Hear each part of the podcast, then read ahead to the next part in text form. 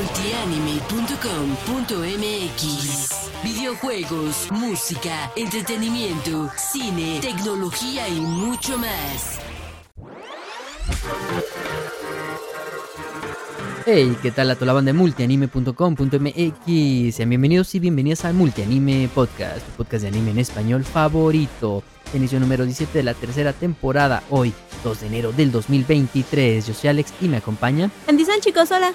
En el episodio de hoy, como tema principal tendremos... Animes que nos dejó el 2022 y lo que esperamos del 2023. Pero antes platicaremos rápidamente lo más destacado de la semana, como las fechas en cines para este lado del charco de la película de Sword Art Online Progressive 2 la confirmación de la llegada de la película Las Quintillizas a pantallas de México y Latinoamérica de la mano de Crunchyroll. Y además tenemos los estrenos de Netflix para este mes de enero del 2023. Y porque a veces vemos más que solo anime, repasaremos las mejores películas y series que vimos en el 2022 en Netflix, Prime Video, HBO, Disney Plus y otros servicios de streaming. Multianime Podcast empieza ahora.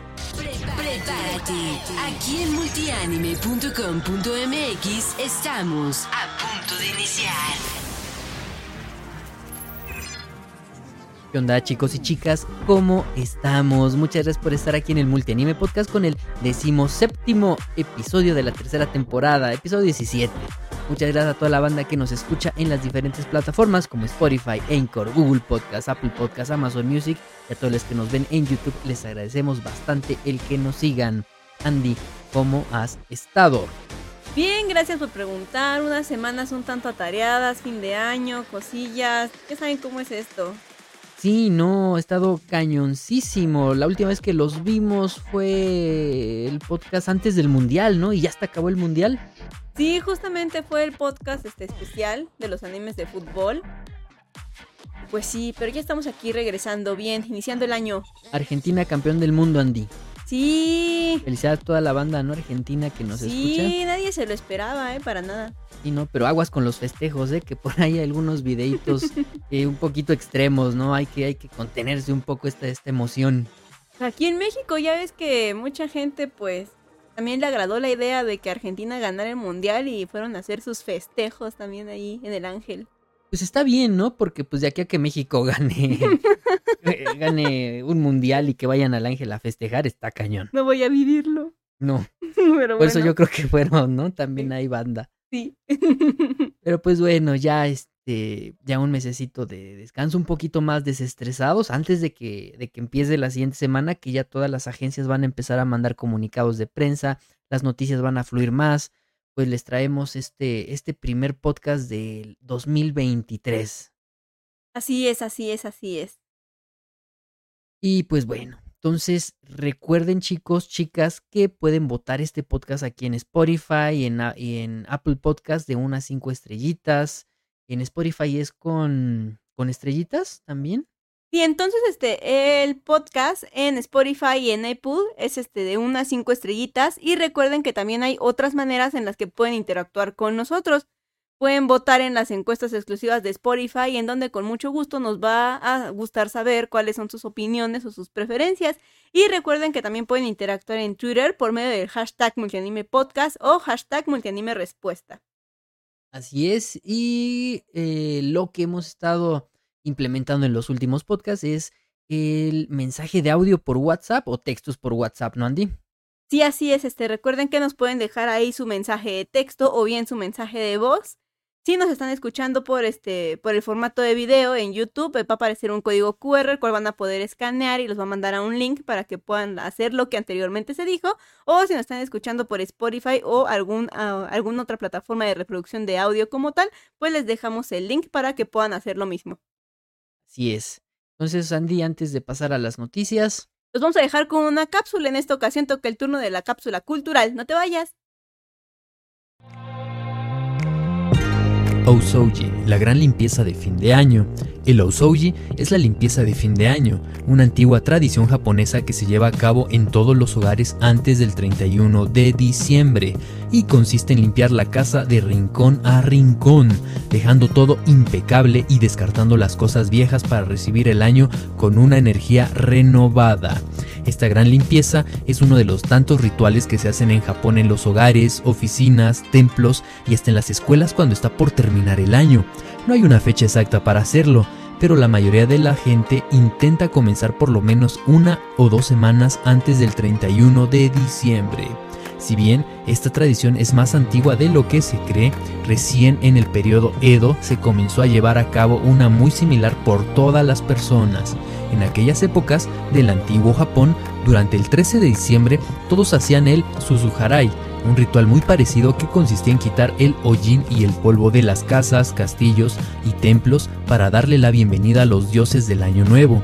Con el paso del tiempo, ese ritual de sacudir el polvo y el hollín quedó limitado a los santuarios y templos, y la gente en sus casas comenzó a llevar a cabo esta exhaustiva limpieza de fin de año que hoy conocemos como Osouji. Contenido de mirandohaciajapón.com.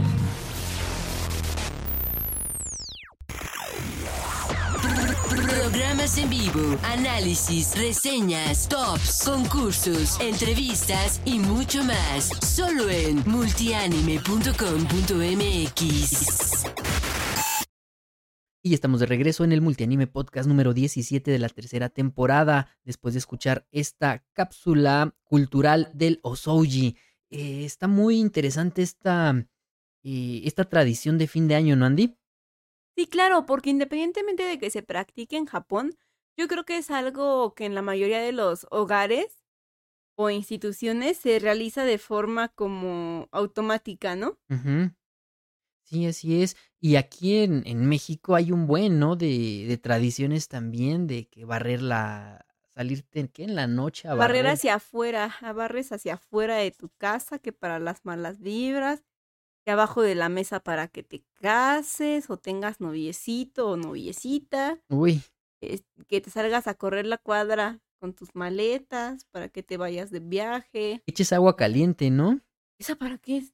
Pues no sé, igual para, supongo que para quitar los, los- la mala vibra. Hay un video en TikTok, No manches, esa no me la eh, sabía. un chico con una cacerola con agua No, caliente. pobre persona. Sale, es un niñito. No, Bueno, no tan niñito, ya está bien de fornidito. todas formas. Sale y la no. avienta y se le cae encima No, el agua pobre caliente. criatura, no. Y se tira en la arena. Ah, No, yo me sabía la de las semillas, que hay gente que avienta lentejas o semillas, sea, así como Ah. hacia arriba, ¿no? como en las, en Para los, la abundancia. como en los casamientos, ¿no? Que avientan Ándale, que se arroz. aventaba, porque ya está prohibido, pero ¿Está prohibido? Sí, ya no puedes aventar arroz. Oh, jole. No, se nota mi, mi, Falta de sociabilidad. así es correcto. Mejor, sí, mejor cambiemos de tema. Que nos dejen aquí los chicos que ¿Qué tradiciones hacen Ah. ellos en sus casas o en su- en sus países? ¿no? las Aquí 12 en- uvas, ¿no? También, Andy. Ah, sí, las, las 12 uvas. Fíjate que estaba leyendo que las 12 uvas empezó por una sobreproducción de ese año de uvas, no, me- no recuerdo si en Francia o en España. Pero entonces empezaron una campaña para incentivar a toda la gente pues, a que comieran uvas. Y entonces pues se inventaron esto de las 12 uvas. Pero fue en España o en Francia, cualquiera de esos dos países. ¡Guau! Ajá, está curiosito. ¿no? La verdad, sí, ¿eh? Entonces no olviden compartirnos, por favor, cuáles son las tradiciones que realizan ustedes en su casa, ya sean propias de ustedes o de su familia, o bien si son algunas que sean como en su país. Estaría padre saber. Sí, así es, Andy. Y pues bueno, ahora sí ya, eh, pasemos a las noticias como tal. Eh, es una noticia, como, como estas semanas han estado un poco flojas en cuestión noticias, pues y vamos a repasar algunas, algunas notas que no habíamos hecho mención, pero pues que también son, son bastante importantes, como el hecho de que eh, ya hay fechas de estreno para la película de Sword Art Online Progressive, la, la segunda parte, la segunda película de esta, creo que va a ser trilogía. Eh, pero pues lamentablemente todavía no se emocionen porque pues todavía no hay fechas para México y Latinoamérica. Sin embargo, las fechas que se dieron a conocer son para Estados Unidos, Canadá, Australia y Nueva Zelanda. Eh, van a ser el 2 y el 3 de febrero, Andy.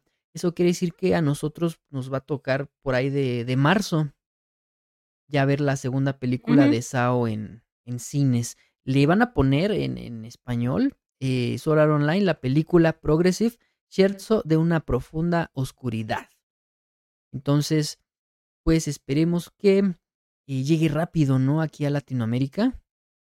Sí, esperemos que sí pueda llegar pronto aquí a Latinoamérica o a México, aunque sea, pues para poder disfrutar de esta película de Sword Art Online. Sí, y pues la primera parte cabe destacar que ya está en Crunchyroll desde hace algunos meses, creo. Es, es como un remake de Sao, pero con la perspectiva de Asuna. ¿No? Ya lo hemos dicho en Sí. bastantes ocasiones. Y no estaría mal que, que la vean eh, ahí en la plataforma de Crunchyroll. Está en doblaje latino también, si, ustedes son fans del doblaje latino. Eh, ¿Qué otra noticia tenemos por ahí, Andy, que se me está escapando? Ah, también hablando de películas. eh, bueno, Saula trae Crunchyroll también en distribución y la película de las quintillizas también las va a traer, la va a traer Crunchyroll y pues aquí sí ya hay este, mm, fecha de estreno para nuestro país. Eh, la fecha de estreno para la película de las quintillizas aquí en cines mexicanos va a ser el 23 de febrero de este 2023. Eh, también va a llegar a cines de Chile y Perú. Otros países de Latinoamérica como Argentina, Colombia eh, y algunos más, pues todavía no han anunciado nada, pero lo más probable, Andy, es que pues sí se vaya a mostrar esta película, porque fíjate que la banda estuvo, eh, estuvo muele y muele a Konichiwa, a. Diamond Films, de que trajeran ya la película, que para cuándo la película de las quintillizas, bla, bla, bla. Y recordemos que la película van a mostrar el, el final ya de la historia de esta, de esta serie, que en su momento pues sí atrajo muchísimos fans, la primera temporada, la segunda como que ya no tanto por el cambio de estudio, y pues el final de la, del manga lo van a plasmar aquí en, en la película, bueno, ya lo plasmaron en la, en la película de las quintillizas. Y, y pues ya Andy, creo que son todas las noticias, ¿no? Sí, y pues para empezar bien el año, no se vayan a perder los estrenos de Netflix para enero Ay, sí es cierto. 2023. Ujú. Tienes- Tienen cosillas interesantes. Para mí, viene un poquito flojo el mes en cuestión de series y películas, pero en cuestión de anime trae bastantes buenas sorpresas. En cuestión de las series, este, tenemos Vikingos Valhalla, temporada Vikingos, 2. sí Yo creo que está muy, este, muy, muy esperada. También viene Caleidoscopio y That's Night in Show. Creo que es como de las más, de las más esperaditas. Y dentro de las películas tenemos Los Crímenes de la Academia, Ruido y Ustedes. Monster, ¿no? En cuestión de anime. Ajá, sí, de- digo, de los animes, la verdad sí se viene muy bueno. Bueno, no muy bueno, pero más que otros, que otros meses este, en Netflix. Tenemos este, la segunda temporada de, de Yakuza a Amo de Casa, que si bien no es un anime, es algo así como un manga animado. Sí, sí, así es, correcto. Aún así, pues está muy padre. Viene este, los, este, la colección de los este, relatos japoneses de Junji Ito Mania, que entonces, Ay, la qué verdad, padre, al fin. estos ya estaban siendo muy esperados, ya los veníamos anunciando en meses anteriores, entonces ya por fin los vamos a tener en Netflix para, para este mes. Se viene Record of Ragnarok, temporada 2. Está muy intensa, ¿no? Así es. Viene este un anime que es viejito, que a lo mejor a muchos de ustedes les puede traer recuerdos. Este espíritu de lucha le pusieron aquí en español. Sinceramente no me acuerdo bien de cómo se llama en japonés, pero estoy segura de que ustedes la han de recordar por ahí. Mm, También de los de antaño viene Monster. Ya saben que está dentro de mi top 10 de los mejores animes de la vida, de la humanidad. recomendadísima, Monster. Recomendadísima, de verdad, altamente recomendada Monster. Eh, fíjate que está muy padre que ya se pueda ver en plataformas legales, ¿no, Andy? Sí, porque en su momento cuando, cuando Kira me la, me la recomendó, porque yo había vivido sin verla, no puedo creerlo, pero así fue. La vimos en YouTube. Sí, en YouTube. Con doblaje al español de España. Sí, lástima que para Netflix no viene con este doblaje y Ni tampoco latino. no, ni ningún doblaje, nada más viene con subtítulos en japonés y en francés, creo. Pero de verdad que está, está muy padre que ya pueda estar en plataformas de streaming legales con buena calidad De imagen y de audio, aunque sea, aunque no sea en español. Sí, ya pueden ver los primeros 30 episodios. Y de verdad que sí, ojalá sí sigan poniendo el resto porque sí está interesantísima. Y pues también viene Vinland Saga temporada 2. Entonces, aunque el mes, insisto, no viene muy fuerte en cuestión de series, películas o documentales, sí trae un poco más de surtido de animes. Sí, Andy. Entonces, a ver qué onda, ¿no? Eh, cabe destacar que Vinland Saga temporada 2 es como que una licencia compartida junto con, junto con, junto, este, ¿quién es? Crunchyroll. Crunchy, Crunchy es quien, la, quien trae Vinland Saga. Y pues ya en unos cuantos días ya vamos a ver eh, ya los estrenos de la temporada invierno 2023. Y van a estar muy buenos. Sí, así es, chicos. Entonces, del bloque de noticias, pues eso sería todo y nos vamos a ir de lleno con nuestro bloque 2, el tema principal, ¿cierto? Así es, Andy, el anime que nos dejó el 2022 y lo que viene en este 2023. Acá te esperamos. Programas en vivo, análisis, reseñas, tops, concursos, entrevistas y mucho más. Solo en multianime.com.mx. Y estamos de regreso en el Multianime Podcast número 17 de la tercera temporada. Eh, nuestro tema principal, Andy. Sí, animes que nos dejó el 2022 y lo que esperamos de este 2023. Independientemente de animes, pues también queremos hablar un poco de series y películas que nos estuvieron acompañando a lo largo de este año y que también es importante pues destacar. Y pues parecía difícil, parecería eterno, pero ya se acabó el 2022. Lo que es eterno, Andy, es la tercera temporada de este podcast, ¿eh? No podemos terminarla. Llevamos dos años haciéndola. Qué padre, ¿no? Está bien, está bien. Pero fíjate que me agrada que, insisto, o sea, yo cada que escucho el primer episodio del podcast, que no es que lo menosprecie, obviamente lo, lo quiero y le tengo un lugar especial en mi corazón. Me encanta escuchar estos últimos episodios y la verdad es que digo, wow, se nota el progreso, se nota cómo ha cambiado la calidad del contenido, insisto, sin demeritar lo que hacíamos al, al principio, ¿no? Y me encanta, me encanta que aunque tome más tiempo, que aunque nos tardemos un poco más, porque como adultos independientes y responsables, pues otras cosas ocupan nuestras vidas, no es como hace ya tres años que hicimos, que empezamos el podcast, no, las cosas cambian. Pero aún así, los episodios que salen, aunque sean poquitos, me encantan. O sea, llega un punto en el que digo, me encantan. Y me encanta que les encanten a ustedes. O sea, es como de, wow, la recepción está increíble. Ya hay comentarios, muchos, muchas opiniones, muchos, este, mucha re- retroalimentación positiva hacia el podcast. Y ahí no sé, a mí sí me da gusto. Sí, sí, Andy, tienes toda la razón y se agradece todo el apoyo a pesar de que, como, como bien comentas, ¿no? Con tantas otras cosas que, que pasan por nuestras, eh, nuestras vidas, y pues sigan ahí, ¿no? Siga la banda ahí al pie del cañón y, y pues aquí estamos, ¿no? Vamos a tratar de, de ser más constantes y pues empezamos yo creo que con el pie derecho este 2023 con, con este podcast, Andy. Así es, así es, así es. Dentro del anime y dentro, insisto, de las películas, las series, pues hubo muchas emociones como cada año, ¿no? Reímos, lloramos, nos enojamos, disfrutamos, nos estresamos, nos frustramos. Sí. Pero pues la verdad es que este año sí estuvo bueno. Sí, Andy, estuvo, estuvo poderoso, ¿no? En cuestión. Creo que fue una, un, un muy buen año. Y más por las temporadas de otoño, ¿no? Yo creo que las temporadas de otoño son poderosas. Sí, sí, este, este año cerró, vamos a decirlo así, ¿no? Cerró bien potente. Para mí abrió muy bien, después pues como que bajó el ritmo y en otoño se recuperó. Pero Sí. pues la dinámica en la que vamos a platicar con ustedes, lo que nosotros rescatamos, ¿no? Del 2022, Y de lo que vimos, ¿no? También. y de lo que vimos, porque obviamente hay mucho que rescatar, pero sinceramente no hemos visto todo, porque no, no es así. Sí, no, no nos da tanto tiempo.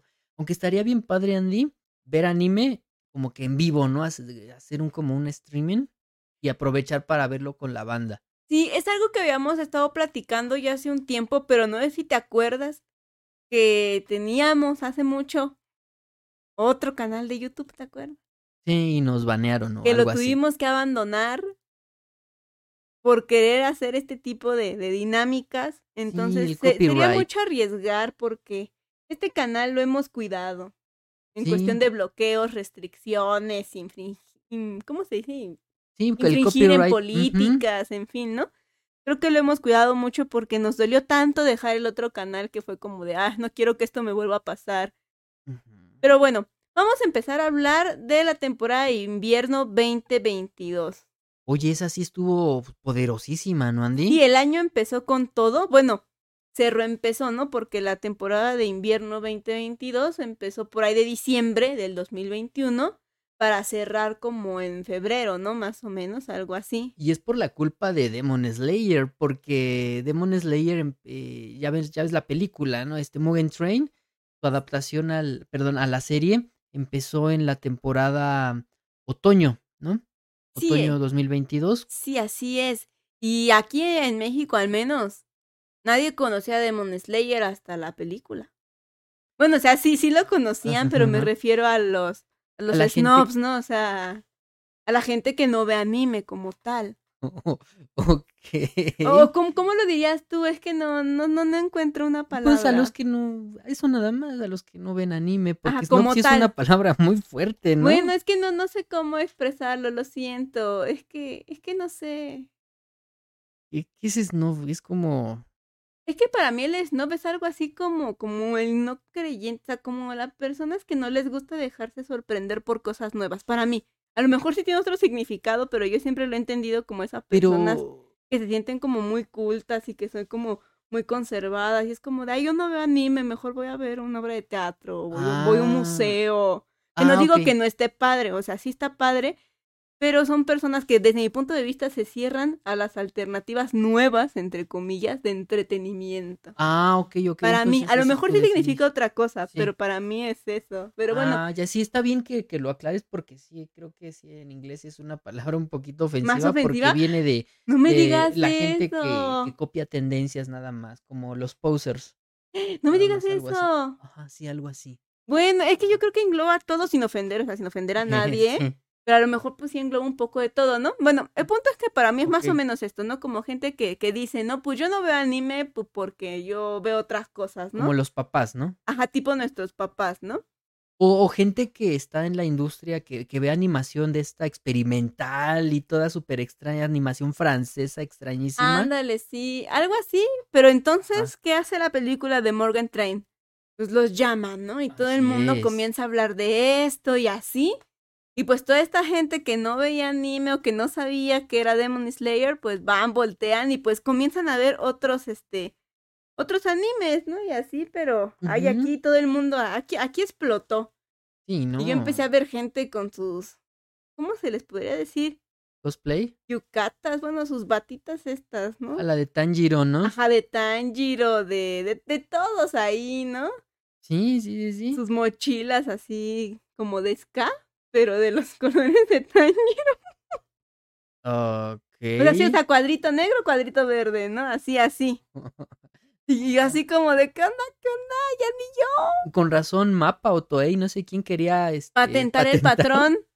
Sí, Sí, y, y es que es neta. ya lo sea, veían venir, ¿no? ya lo veían venir porque se vino un boom súper fuerte de esto. Ujú. Y no inventes, digo, o sea, al grado que gente que, pues que yo sabía que no veían anime para nada y que hasta te veían con cara de, eh, Sí, así es. algo así, me venían a decir, oye Andy, así como, ah, tú, tú sabes o tú estás viendo Demon Slayer, ah, sí, ojo. Ojo. Y pues ya, ¿no? Pasó y esto trajo un super boom para bien, al menos desde mi punto de vista para bien, porque insisto, era gente que no veía anime, que ahora ya ve anime, aunque sean los animes populares, pero comienzan a adentrarse. Y siempre es muy bonito llevar de la mano a un hijo en la crianza de, ah, Andy, ¿qué anime me recomiendas? Ah, pues te recomiendo este, ¿no? Sí, así es. Y, y precisamente Demon Slayer es, un, es una historia en la que las personas no iniciadas en el mundo del anime, pues le pueden entrar sin ningún problema, ¿eh? Sí, no requiere nada, ni, ni es así como que, ah. Es un nah. psicopazo o algo súper extraño, ¿no? Sí, no, es algo no es un súper monster. no es un monster. Es algo súper, súper digerible. Otro, otro anime que estuvo sonando mucho dentro de la temporada de invierno que lamentablemente yo no pude ver completo fue My Dress of Darling. Ay, sí es cierto. Esta Marin Chan, ¿no? Ajá. Sí, este, el chico que hacía muñequitas. ¿Cómo se llamaban estas muñequitas? Lo hablamos en un podcast, si no me sí, equivoco. incluso en un podcast exactamente lo hablamos. Este, este chico hace vestuario o los vestiditos de estas muñequitas que, si no me equivoco, y si quieren ver más a profundidad, este sale en la película de Mirai no Mirai. Justo empezando la película Mirai no Mirai, hacen específicamente la mención de estas muñequitas. Órale, ¿De el dato es? de Andy San. Y de que nacen, este, bueno, nacen los hijos, bueno, tus hijos en Japón, y mandan a hacer estas muñequitas, los papás. Y, y bien, viene de por ahí. Entonces esto ya es como algo súper este, antiguo y súper endémico, ¿no? De, de Japón. Y este chico pues hace los vestiditos de estas, de estas muñequitas. Que sí son bien, este, bien simbólicas en Japón. Oye, está, está interesante eso, ¿eh? Está padre. Pero pues este anime, yo creo que por el carisma de la protagonista, ¿no? Sí. Eh, ganó muchísimos seguidores, demasiados, ¿eh? Eh, y estaba compitiendo al nivel de Demon Slayer y del otro de los grandes, ¿no? Que fue eh, la segunda parte de la temporada final de Ataque a los Titanes. Sí. O Ataque... el- el- ¿cómo, cómo se puede traducir ahora que ya estamos, que ya sabemos más todo el contexto de Attack on Titan? Eh, Ataque en Titán. No, Titán de ataque. Ajá, bueno, o sea, Titán de sí. ataque, ¿no? E- Es que para mí es como. Bueno, Es un olvídenlo. juego de palabras. Ajá, es que es un, exacto, es un juego de palabras porque te habla del titán de ataque, pero al mismo tiempo el titán de ataque está atacando, pero al mismo tiempo el ataque ocurre en el titán de ataque. Ok. Para mí es un juego de palabras y, y me encanta, ¿no? No partiendo del título en inglés, que es Attack on Titan, sino, no del, ajá, sino del título en japonés Shingeki no Kyojin. Así es porque el no funge esta, este artículo, vamos a decirlo así, ¿no? Esta preposición. No, no sé cómo se llama específicamente, perdonen mi, falta de, de conocimiento de las... Es que si interpretarlo sería Ajá. muy, muy cañón, ¿no? Está muy canijo. Ajá, es, es canijo porque este no de Shingeki no Kyojin juega. Pero pues bueno, independientemente de todos, estábamos súper clavadísimos con la parte 2 de la final season de Attack on Titan y wow, Y el opening, ¿no? el- es el opening más más más opening de de de toda esta serie, aunque obviamente yo amo el primer opening porque quién quién no lo ama. Yo lo canto como un himno. Las mañanas me despierto y pongo mi brazo, mi puño en mi corazón. Es que sí, y estuvo lo bueno. entono, pero el rumbling es un es un es un opening un poco más más dinámico, creo que yo. Y creo que en todo el mundo, ¿no, Andy? sale de esta onda marcial que habían estado manejando para los openings de Attack on Titan, ¿no? Que eran muy marciales, ¿no? Muy así, muy de soldadito. Y, y es como si Eren estuviera cantando esta canción, ¿no? Los sentimientos de Eren. Me encanta, es Eren hablando y me, me encanta que no hayan tenido miedo de hacer un opening como todos los openings de Attack on Titan, tan, tan focalizado, ¿no? Tan, es el opening de esta serie, no de otra, no de una película, no de un opening que le puedas poner a otra serie, no de un opening que le puedas montar una canción de Luis Miguel o Torero de, Charan- de. Chayanne, no. Ese es el rumbling, este es el retumbar y me, me encanta. Porque era un momento que muchos habíamos estado esperando por años.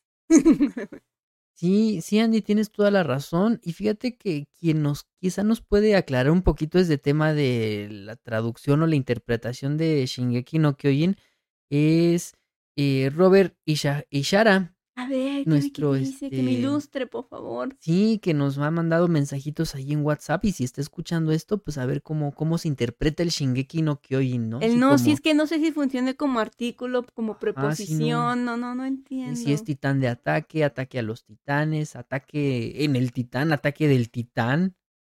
O quién sabe, ¿no? Yo creo que depende también de los kanjis con los que se escriba. O, o la verdad, si no, ni idea. Soy un neófito en esto de, del japonés. Pero pues yo creo que el buen Robert nos puede aclarar un poquito la duda para toda la audiencia.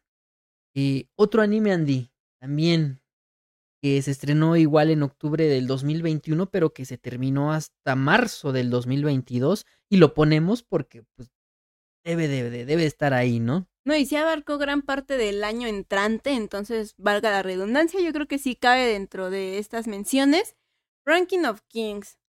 Sale de la- Boji, Boji. mi rey Boji. Mi rey Boji, mi señor Boji.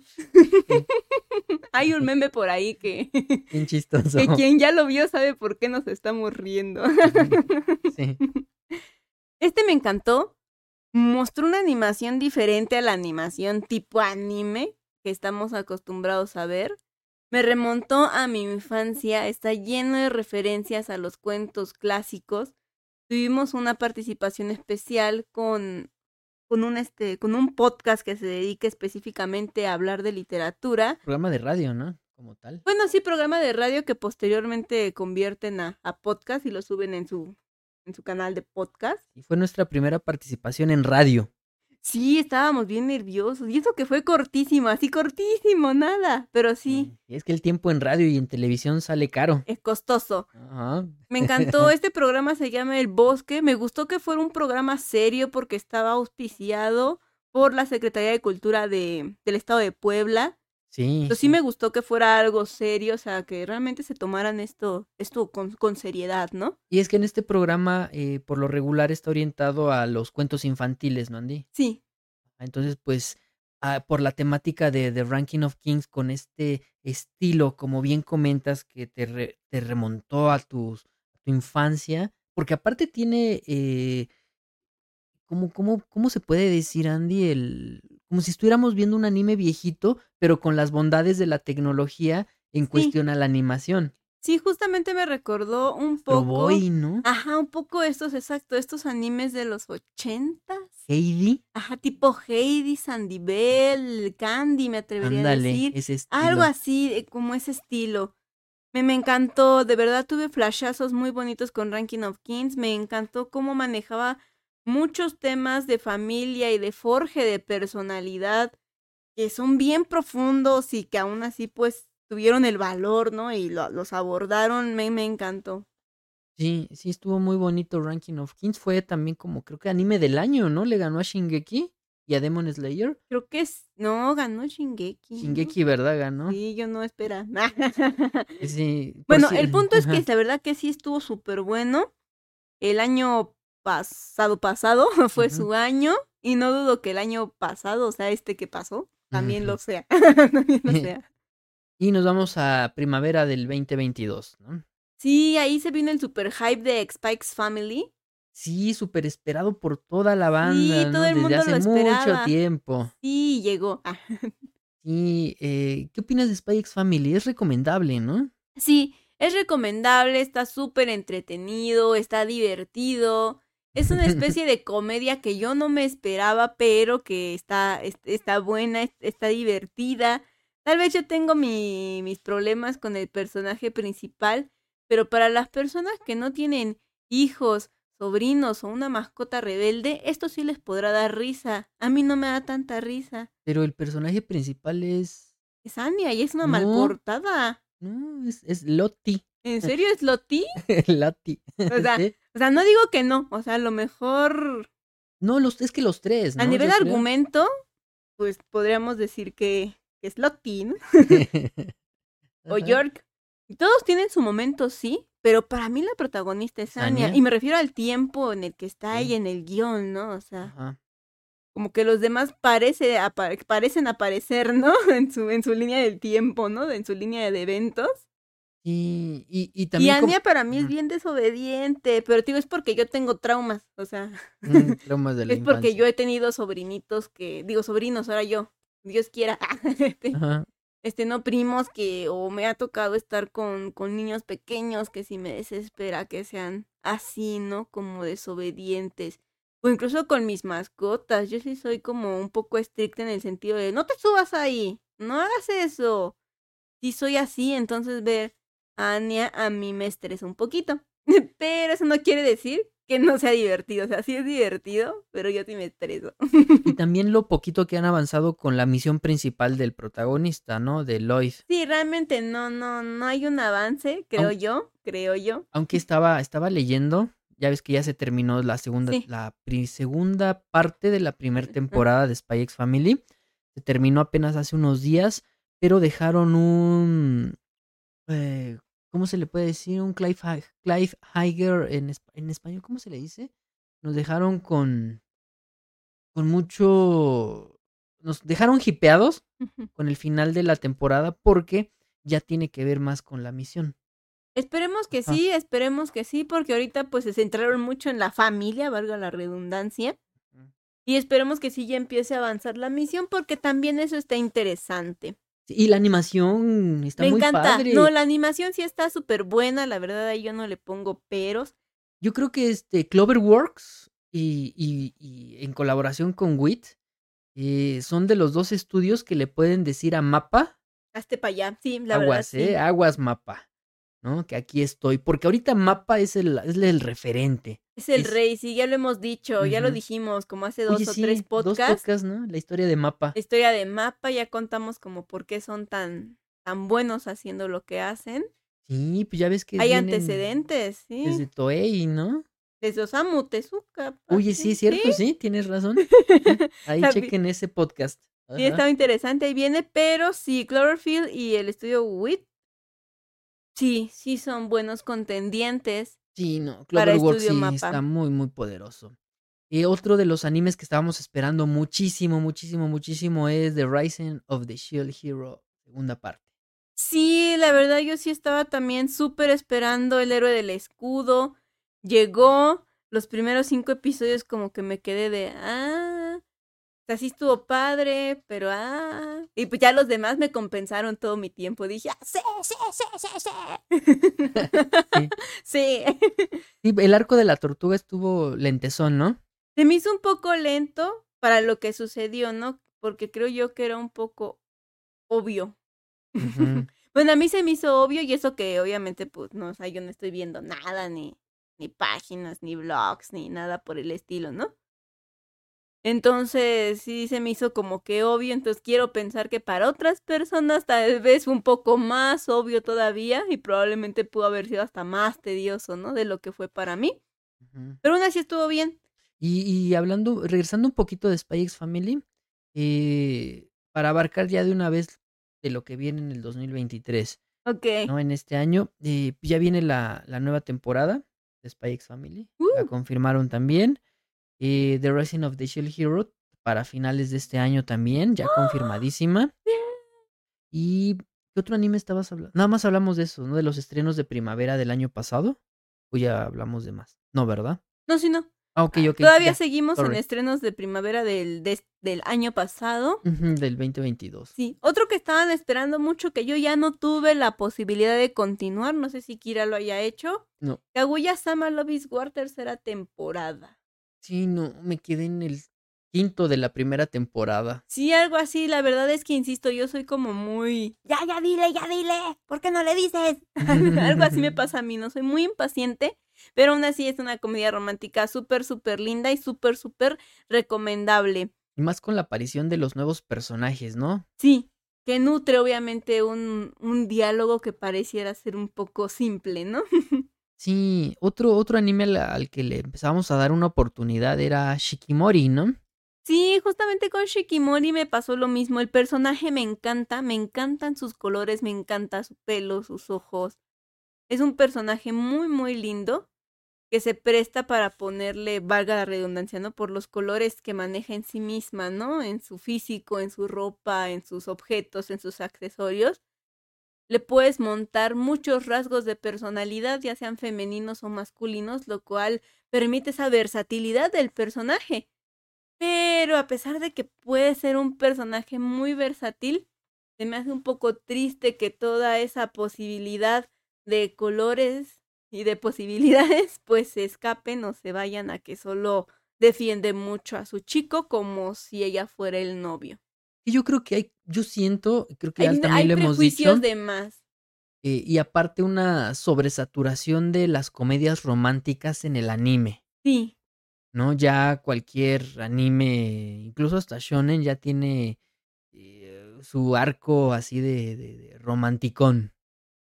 así es. Entonces la comedia romántica es algo que hay que tocar con pinzas porque está tan usado que no te puedes permitir el caer nuevamente, ¿no? Sí, y en más el si, argumento si no eres fan, ¿no? repetitivo. Exactamente. Entonces Shikimori sí me gustó, me estaba gustando, tenía buenas posibilidades desde el primer momento que vi al personaje, dije, este personaje tiene muchas posibilidades y me entristeció un poco que quisieran jugar a, a estoy rompiendo tabús, pero hablo de tabús.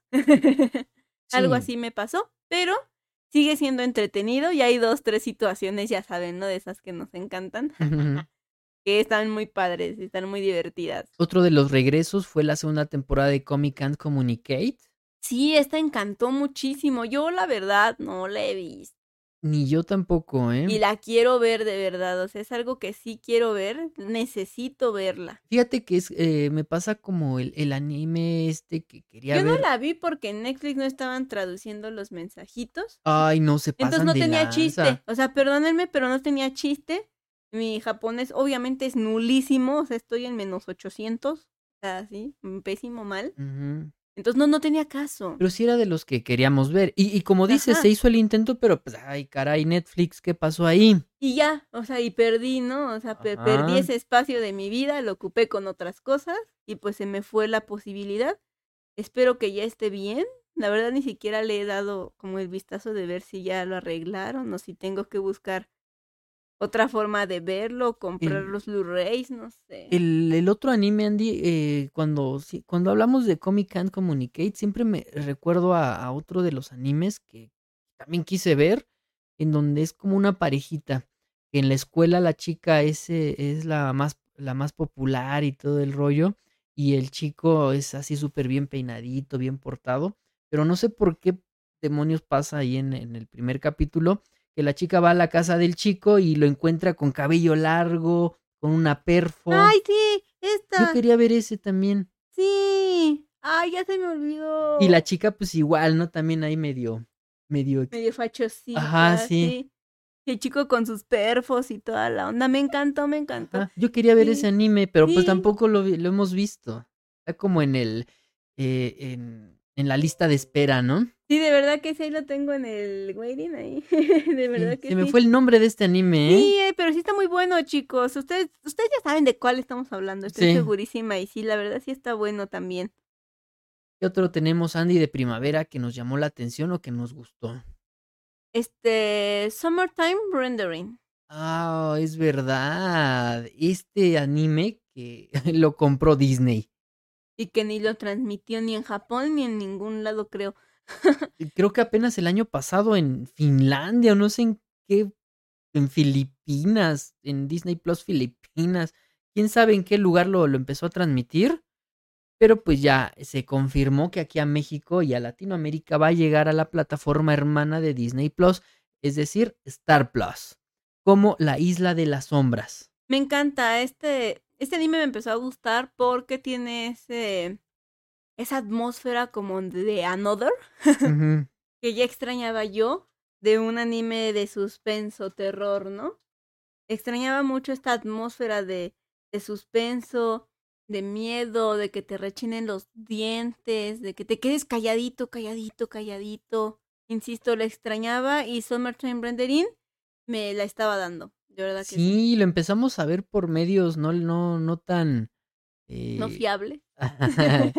Sí, pero pues es que porque, pues, bueno, no, hay justificación, no, no hay justificación para ver anime ilegal, pero pues no estaba en ningún lado y la historia sí nos y empezó a cabe atrapar. destacar que solo le di una probada. O sea, solo para poder hablarlo en su momento. Ajá, vimos que dos, tres episodios. Sí, algo así. Fue una porque- probada nada más. Porque sí, la verdad, los medios estos ilegales sí están plagados de publicidad y es Y un relajo. No, no, no. Es no. muy complicado ver algo así.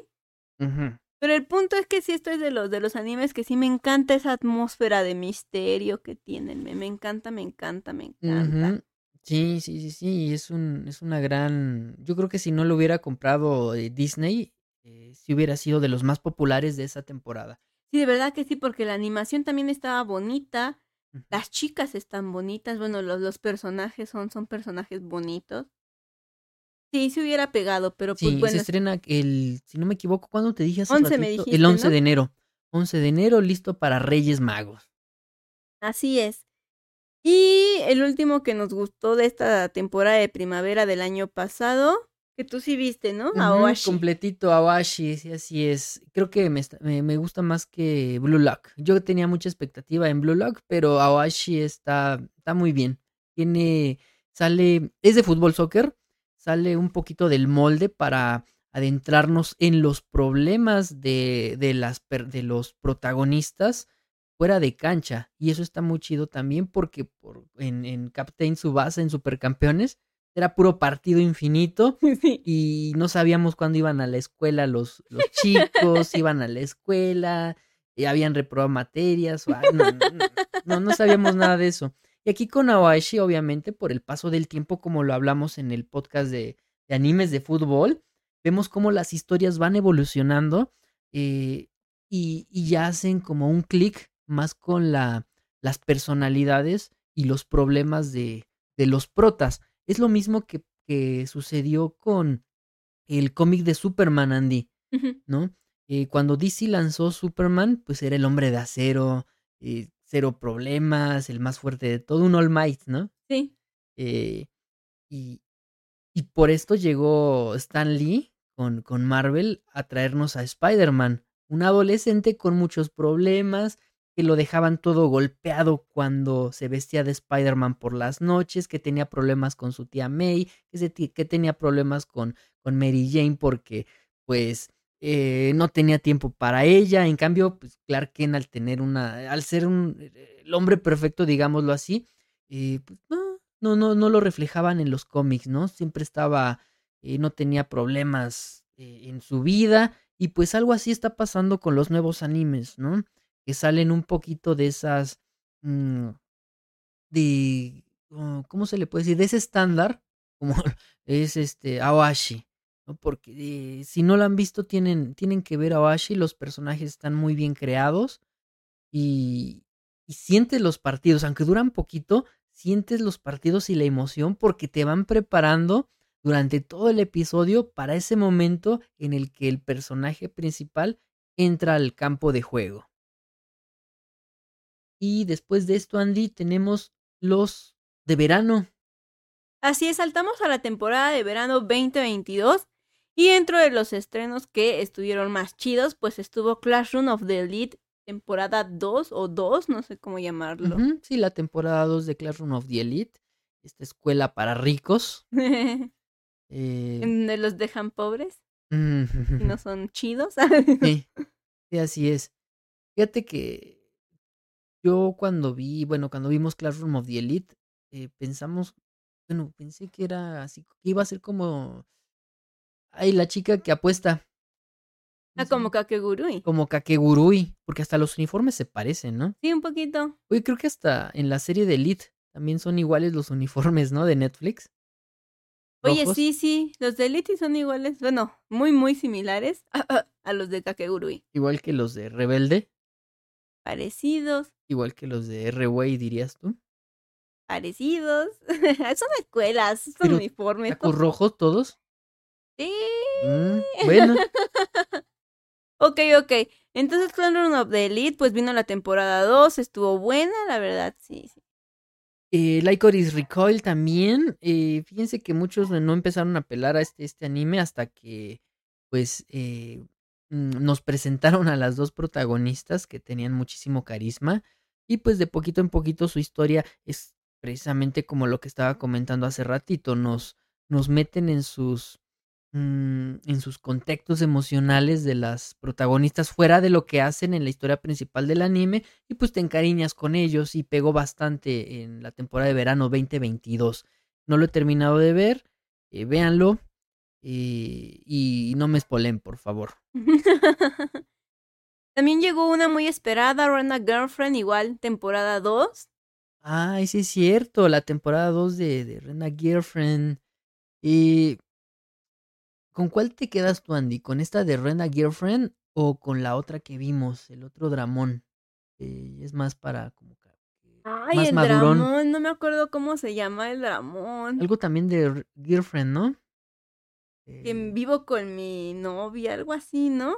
Ajá, Ah, de la maestra y no sé qué tanto Sí, rollo ese. también. A mí la verdad, yo me sentí muy decepcionada cuando no confirmaron una segunda temporada. Porque yo quedé picadísima. Sí. Me, me, me encantó. A ver si ahorita este Kira se acuerda del nombre de ese anime. ¿Le decimos el Dramón? Pues, porque ese sí era un Dramón, señores. Sí. Domestic Girlfriend. Domestic Girlfriend, digo algo así de que yo con ella. Domestic Girlfriend, la verdad a mí me gustó un poco más ese si lo comparo con Rent a Girlfriend. Porque el caso de ellos sí estaba más denso.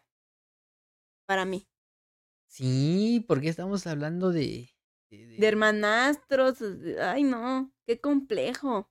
Sí, aún así como que quieren, en el anime de Rena Girlfriend, quieren eh, minimizar un poquito el hecho de esta, de este oficio, ¿no? Al que se dedican las chicas, de las novias por alquiler. Sí, fíjate que ahí en Japón sí es como un poco más popular. Y aún así le quieren restar como esa, esa poca importancia del tabú, ¿no? De este oficio. Aquí en México sí es como muy escandalizado porque ni siquiera existe ese mercado de trabajo. Ya no hablemos de su legalidad. Es que lo más, eh, lo más cercano son las escorts, ¿no? Pero es que eso ya es otro nivel. Bueno, escorts sin, sin... De todas premio. formas, a lo que voy es que aunque tú digas escort o digas dama de compañía o como tú lo quieras llamar, asistente, compañera, no sé, Ya no las aún de... así sigue siendo muy mal visto aquí porque se le pone esa etiqueta. Sí, esa etiqueta, esa palabra que no podemos decir porque si no nos banean. No, y porque está mal dicho, o sea, porque no Pues sí, aplica, porque o sea, no aplica, exactamente. Sí, no. Entonces sí, es un poco complicado hablar de eso, al menos aquí en México, no sé si en otros países de Latinoamérica, que quiero suponer que también es como muy tabú. Ojalá no, pero yo creo que sí.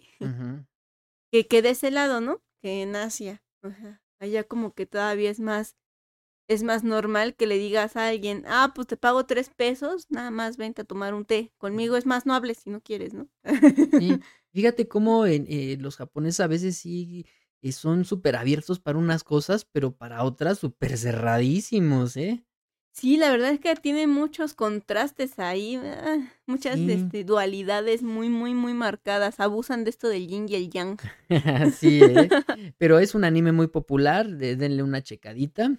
Y pues lo- la animación está padre, ¿no? Es, es, se aprecia. Y, y si pueden ver Domestic Girlfriend también. Ah, sí, Domestic. Su opening está muy bueno. El opening me encanta y el material de esta artista me fascina. Todo su material me gusta muchísimo. Por ahí Andy eh, nos tenía un, tiene planeado hacer un programa, Ah, sí. eh, sí, que se llama Conociendo a.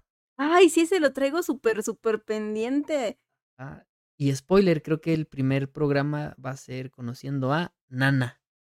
¿Verdad? ya lo estabas Ya desarrollando. lo tenía yo hace muchos años. Yo soy bien fan Años, de ¿eh? Nana. Años. De verdad, soy súper fan de Nana porque creo que es de los primeros animes musicales con los que yo me llegué a topar, a los cuales les hicieron su material de producción, o sea, como tal, ¿no? Discografía, pero, o sea, todo así completísimo. Me, me encantó muchísimo, de verdad, ese, ese anime porque salías del anime, ¿no?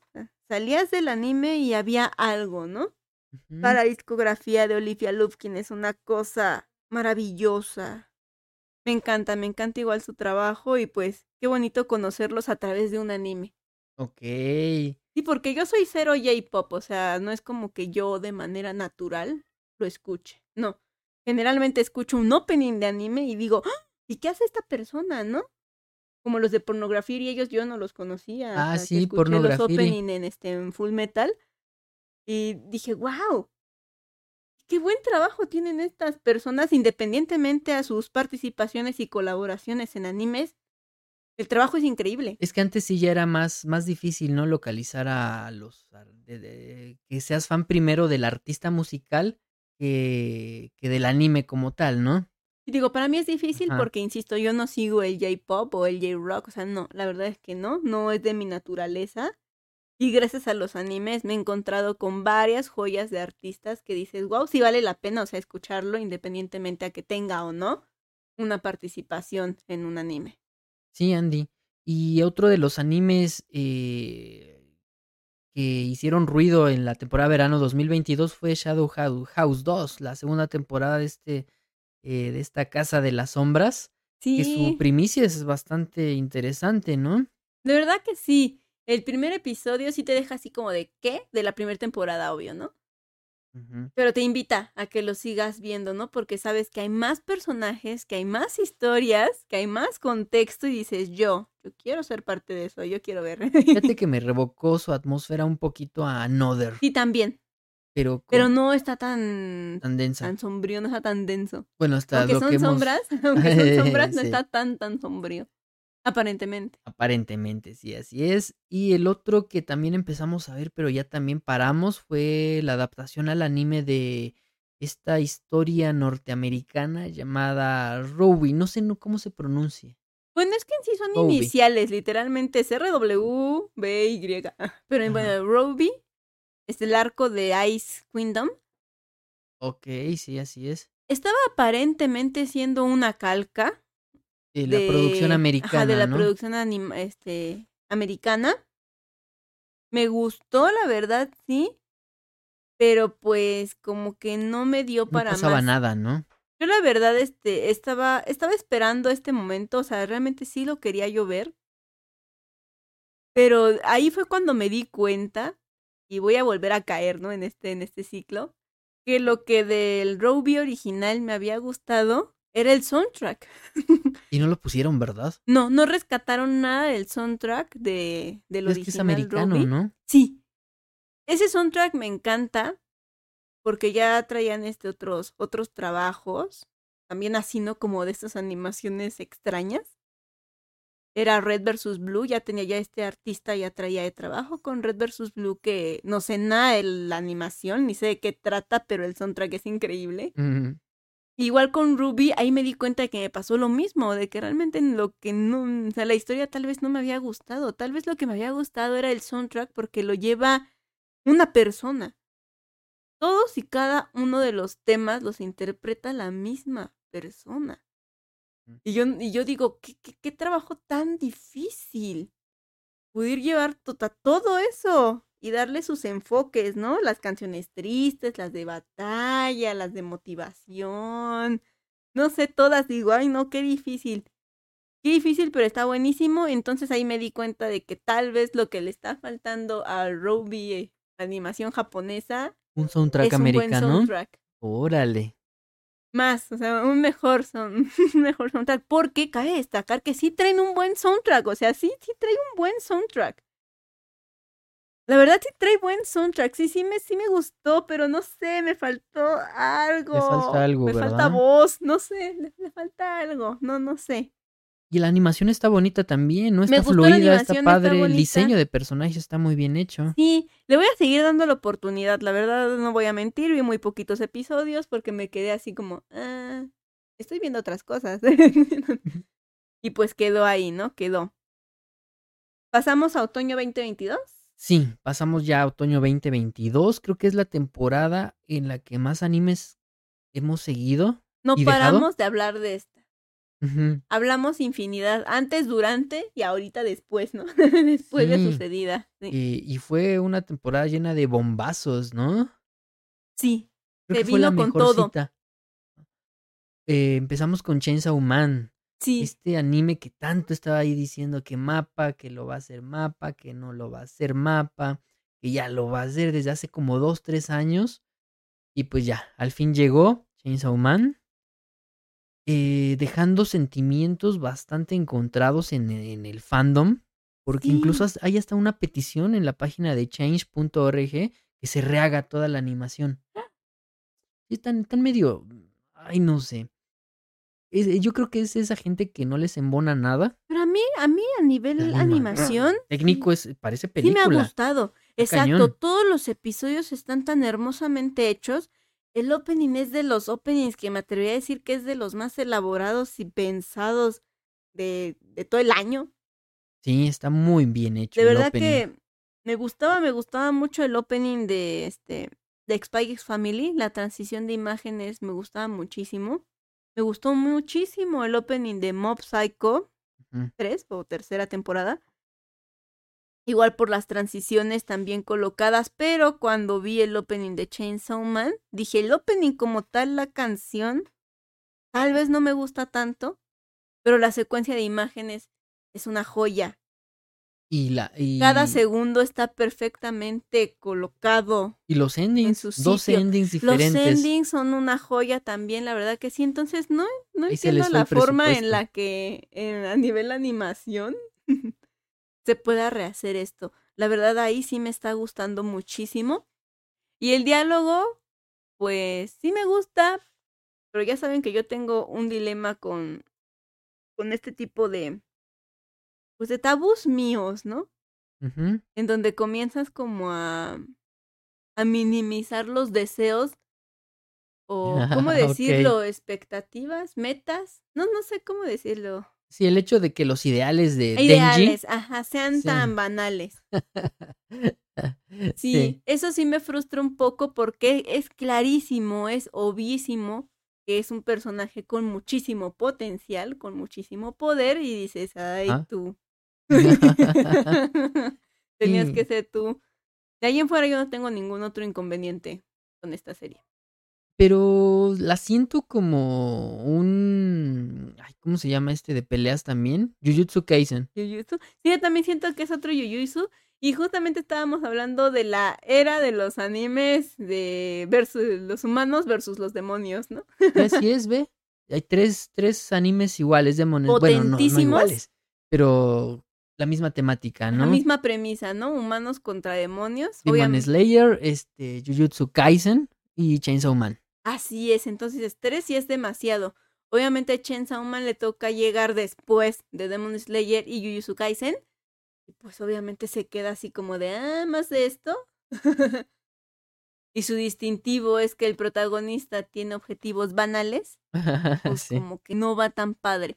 Pero aún así está bien. Sí, sí, a nivel técnico es algo muy, muy difícil de super- superar por, eh, por algún otro estudio que no sea eh, mapa, ¿no? Así es.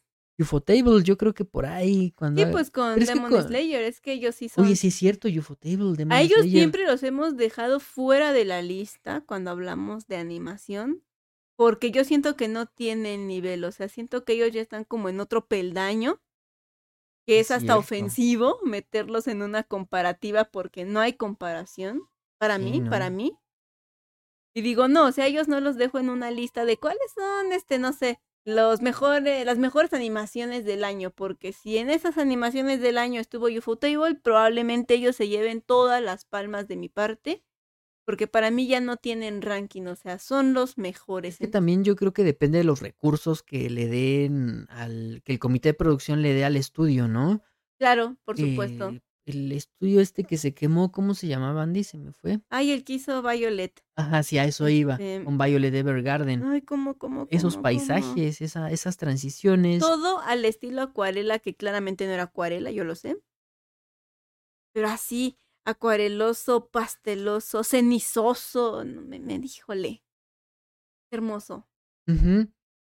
Sí, sí es. eh, y, y, pues digamos que no. Otras producciones de ese estudio, que se me fue el nombre, Kyoto Animation, Kyoto Animation. eh, no, no tienen ese nivel. No, pero con Violet, como dices tú, ¿no? Pues entregaron los recursos necesarios y el resultado, pues, fue muy, muy lindo. Sí, y este, ¿cómo se llama? Eh, Mapa también tiene ahí sus altibajos, ¿no? Con Shingeki no Kyojin. No, ahí está ese ejemplo. ¿A dónde va el presupuesto? ¿A Shingeki no Kyojin? No. No, Ahí ahí no. no es. Estaban con Chainsaw Man. Sí, ahí se les fue todo el presupuesto. Eh, pero pues bueno, entonces, eh, ¿qué otro tenemos ahí importante, Andy? Se vino la segunda temporada de Spy X Family. Ah, sí, la segunda parte. Esperadísimo, obviamente. Amadísimo, El opening obviamente. está muy padre a nivel Me técnico. encanta los la colores. transición de imágenes, insisto, el opening no me gusta tanto, o sea, si escucho la canción así solita, pues como que no me llama mucho. Está bonita, sí, pero no me llama mucho, pero hay la secuencia de imágenes lo nutre absolutamente. Sí, y pues ya hablamos de Spy X Family hace ratito. Pasamos con Blue Lock, el- este anime de fútbol así súper extremo. Y También ya hemos hablado muchísimo de Blue Lock, es bastante recomendable, pero tío, a mí, a mí me, me decepcionó un poquito. Se centran mucho en este aspecto de la de tu bestia Interior. interior, realista, de eso que te da como el fuá. Entonces, está padre, yo creo que todos deberíamos de tener esa bestia que nos que nos impulse a hacer las cosas de forma instintiva, pero ah, creo que están abusando de eso, no sé. Un poquito, pero Aún pues es así el parte, proyecto ¿no? me encanta. Me encanta porque lo pudimos vivir en este mundial. Sí, ahí sí el timing estuvo muy, muy bien. Me quedé así como de si habrán hecho su Blue Lock, obviamente no es cierto, pero o sea, en, mi, en mi mente ficción, en mi sci-fi del fútbol, sí. sí me quedé así como de, ¡oh, los japoneses, qué onda! Están jugando muy bien. Sí, sí, sí, sí, estuvieron muy, muy, muy Dieron fuertes. varias sorpresas, rompieron varias quinielas ahí. Los coreanos igual. Los coreanos igual. El fútbol oriental ya subió de nivel bastante. De verdad que sí, y yo sí me dije, sí se aplicaron su Blue Lock. Ahí hay algo. Sí, hay algo raro. Ahí hay algo, señores. Y otro de los animes que regresó después de muchísimos años fue Bleach, con el arco de Thousand Year Blood War. Toda la gente que ya tiene arriba de 30 o los que siguen la historia de Bleach ya sean también... Aquí estamos y lloramos. Ah, sí. Y la animación está sublime, sublime esta señores. animación. ¿No? Y como que... em, ¿Cómo se le dice, Andy? Porque ya ves que la última temporada estuvo muy mal en animación. Sí, sí, sí. Esta como que la reivindica a un redimir, poquito, ¿no? Sí, redimir. Ajá. Y Bochi the Rock, o Boki the Rock, eh, sorpresivamente creo que tuvo muchísimos adeptos este, esta última temporada. Yo creo que a la gente le gusta mucho estos animes musicales con, con waifus eh, tiernas, ¿no? De Sí. cabello rosa. ¿No? ¿Quién- quién Vive el cabello rosa. Sí, sí, pero eh, no la he visto. eh, no hay tiempo, ¿no? No tenemos así mucho tiempo. Pero estaría bueno también darle una checada a Bochi the Rock. Por algo está en los primeros puestos de popularidad. Eh, también tenemos el remake. ¿e- ¿Es remake, Andy, o es continuación de Urusei Yatsura de las Clamp? No, no, no, no tengo el dato. Ay, yo creo que es remake, pero no me puedo recordar es igual como continuación? que de dónde. Ajá, es que yo ya lo he visto. Es que es esos que dices de Yabu. O sea, dice, yo ya estuve aquí. No, no, sí, o sea, pero este, no sé si sea el remake de la serie viejita de las Clamp. Digo, de la creadora de, este, de Ranma, esta Rumiko Takahashi, O si es o si continuación. es continuación de ese anime viejito. Entonces, mm, Mm, no, no, no, no sé, pero pues también estuvo popular son, aunque a veces a la banda ya que es más, más millennial, eh, eh, sin la denotación ofensiva que a veces eh, la gente recurre a cuando dicen millennials, y, y le, le dio porque pues obviamente son chistes así viejitos, ¿no? Tipo Ranma y medio, ¿no? Eh, sexualizando un poquito a, a la mujer, ¿no? Entonces así como que... ah, no E, Era está- lo que vendía ya. Ajá, sí, Ni modo, entonces así como que... mm, y se empezaron a quejar de que, ay, no, parece una serie viejita y bla, bla, bla. Obviamente está basada en un manga súper antiquísimo, de, de las este, Rumiko Takahashi con este con estas ideas de de lo que veíamos en los noventas, Andy. Sí. Eh, otro también que se estrenó en HBO, Andy, que empezamos a ver los tres primeros episodios es Housing Complex. El complejo de, de unidades C.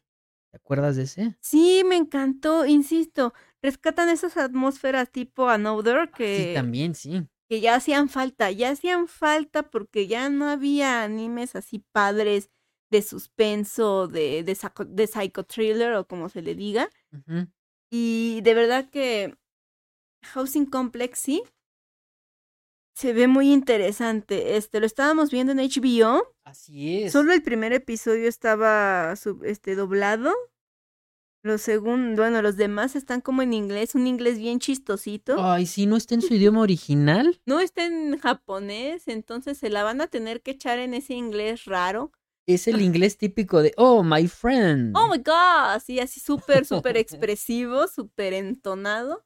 Bien tejano, ¿no? Así como raro, no sé.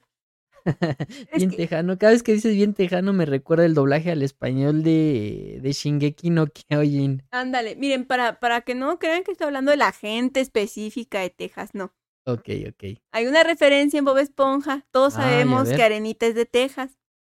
Entonces, Mm. cuando Arenita dice que se va a ir a Texas, sus amigos, bueno, Patricia y Bob Esponja, no saben cómo decirle, no te vayas.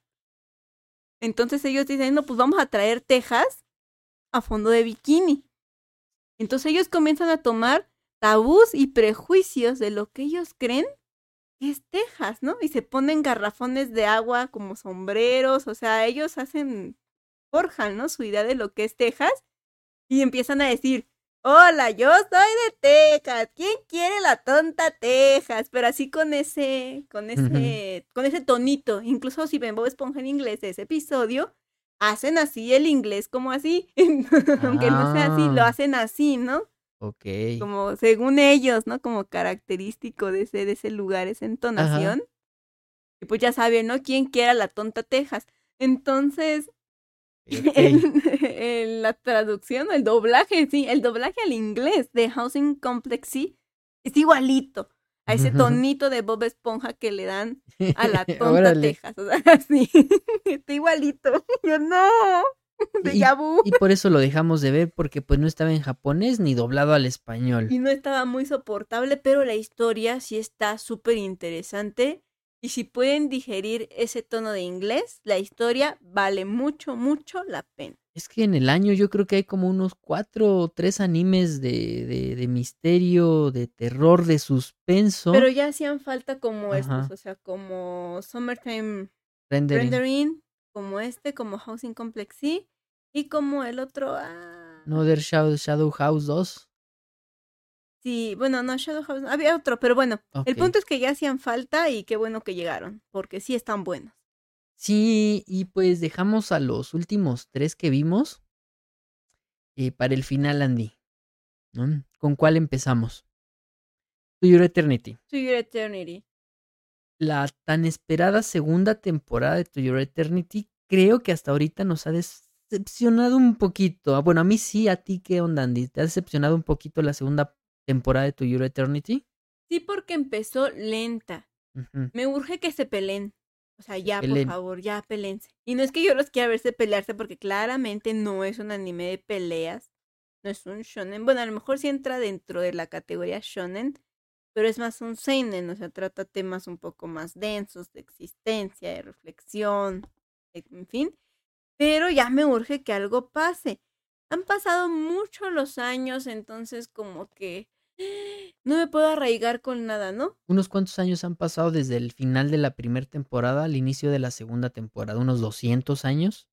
Sí, entonces te quedas así como de, no dejan que, que te encariñes con los personajes, al menos hasta el episodio donde yo me quedé, y como que ya empezaba, ¿no? En- Sí, yo creo que ahí a- se iba a quedar la, la serie, pues, y ahí- seguir la ahí línea su arco temporal, ajá, yo creo que ahí se iba a quedar, pero pues sí empezó flojón, ¿no? O sea, para mí dos, tres episodios como que sí fue como de, oh, Y es que había muchos animes esperé por mucho seguir. tiempo por esto, y había animes que sí fueron al grano, ¿no? O sea, que sí llegaron a captar la atención, entonces eso fue dejando a tu Your Eternity abajo, abajo, abajo, abajo. Sí, ese es el problema, Andy. Sí, Eh, y pues vamos a seguirla viendo, se sigue transmitiendo. Eh, la que ya terminó es la tercera temporada de Mob Psycho. la amé, la amé. Todos mis aplausos y mis reverencias a Mob Psycho tercera temporada. La amé, me encantó. Completita. Completa, cada episodio, cada segundo, cada mal chiste, todo, todo fue adecuado, hasta lo de los... Bueno, no, no voy a decir. Pero hasta ese episodio que parece que es de relleno, no señores, no es de Ah, relleno. ese está muy bueno, Ese, ¿eh? Hasta ese episodio dices, Es canon. Es canon, o sea, lo necesito, no lo puedo quitar, no lo puedo eliminar. Es súper importante porque en el cierre de la temporada, pues obviamente te das cuenta de que ese episodio no estaba de sobra. que pareciera que sí, pero no. Que te quedas, ¿qué estoy viendo? y la evolución de los personajes, Me encanta, me A encanta. nivel argumental. Y a nivel personaje principal, ¿no? Ajá. Porque todos pareciera que en algún momento de las dos temporadas anteriores solo aparecen, solo están ahí. Pero no. En esta tercera temporada todo empieza a cuajar. No sé si vaya a haber una cuarta, yo espero que sí. Pero si no llegara a haber, esta tercera temporada pudo cuajar muy bien. Sería un buen final. Ajá, todos los argumentos que habían estado manejando en las temporadas anteriores. Y digo, no, es un excelente final. No me gustaría que fuera el final, Mm. pero puede fungir como un final si es que ya no llegaran a ser una cuarta temporada. Wow. Pero me encantó, me encantó. Es de esas series que dices, ¿cómo? La animación está graciosísima. sí. No, no sé cómo me estoy encariñando con estos personajes. No sé cómo me lo estoy tomando en serio cuando claramente el argumento y la animación no me ayudan a Y luego tú que tomármelo no en serio. Que no eres fan de los animes de, de bromas, de comedia. Ajá, a mí no me gustan. Bueno, no, es muy difícil que yo agarre uno así. Entonces, cuando empecé a ver Mob, la primera temporada, sí era como de lo veo, no lo veo, lo veo, no lo veo. Esta tercera temporada hasta lloré. O sea, no sé cómo pasó. Yo creo que la primera temporada te enganchó el opening. Me encantan los openings, amo esos openings, insisto, este grupo no sé si lo hicieron, no tengo idea de si tienen otros trabajos, pero es así como de qué padre sus canciones y me encanta cómo esta artista, bueno, la vocalista pronuncia el inglés, lo pronuncia súper bien. Y no cambia su tono de voz a cuando dice frases en japonés, ¿No, verdad? no, cosa que por el contrario con los chicos estos, los lobitos, human, ¿qué? ¿Cómo se llama este grupo? Eh, me fue su nombre. Ah. ¿Los lobitos? Ajá. Los que Eh, tocan, los que tocan, ¿eh? Los que... El opening de Vinland Ajá, Saga. el opening 2 Dos de, de Vinland Saga. Saga. Ay, se me fue. Eh, Ma- Man with a Mission. Man with a Mission. Ellos pronuncian también súper bien el inglés. Me encanta cómo lo pronuncian, pero sí se nota un cambio en el tono de voz cuando entonan en inglés y cuando entonan frases en japonés. Esto se puede notar en el opening de la quinta temporada de My Hero Academia, ¿no? Hey brother, listen. Ajá, Hey Brother Listen. Y van cantando los pedacitos en japonés y se nota un ligero cambio de entonación. Y este grupo que canta las rolas de, de Mob, este, de Mob bueno, de Mob. ¡No! Su tono de voz es así, igualito. Igualito. En inglés y en japonés, así igualito. Y digo, Sí. oh, mis reverencias, mis Así no notas el cambio, ¿no? Casi no notas el cambio de su tono de voz y digo, felicidades, felicidades, me encantan, me encantan. Pero bueno, insisto yo con Mob, si no hacen otra yo me voy a suicidar, pero igual quedo conforme con este cierre de temporada. Creo que es de los más sólidos cierres de temporada que he visto en todas las temporadas. y otro, y bueno, ya el último de los animes, yo creo que el que más nos gustó de la temporada, y te lo dejo a ti, Andy. ¿Cuál fue, Andy? My Hero Academia, sexta temporada, el shonen de la década. De verdad, señores, no, qué temporada. Desde el primer episodio. No, oye, me encanta. tantito. Y me sorprende algunos comentarios que hemos leído de los episodios. Así que están aburridos, dicen. Y dicen que está aburrida. Bueno, no aburrida, ¿no? O sea, que estuvo flojona, que hacía falta otras cosas, que la animación en quién sabe qué secuencia se veía más, no sé cómo. Y yo así como de, ¿había más? ¿Me lo Mm. juran? Digo, sí, sí, qué padre, ¿no? O sea, la verdad, porque yo con lo que vi quedé absolutamente satisfecha. Y es que se quejaban del nivel de detalle del malo Shigaraki. Ajá, pues de las batallas, ¿no? Del nivel de daño de las batallas. Y yo así de, ¿qué? ¿Cómo? Sí, pero no, My Hero Academia yo creo que se llevó... Se lleva las palmas, ¿eh? A pesar de que yo amo a Mob, Ajá. no, me, me encantó My Hero Academia, o sea, quedé así, todos. Sí, Todo, yo, cada creo que fue, segundo. fue opacado un poquito por Chainsaw Man y Spy X Family, ¿no? Por la popularidad de estos dos animes.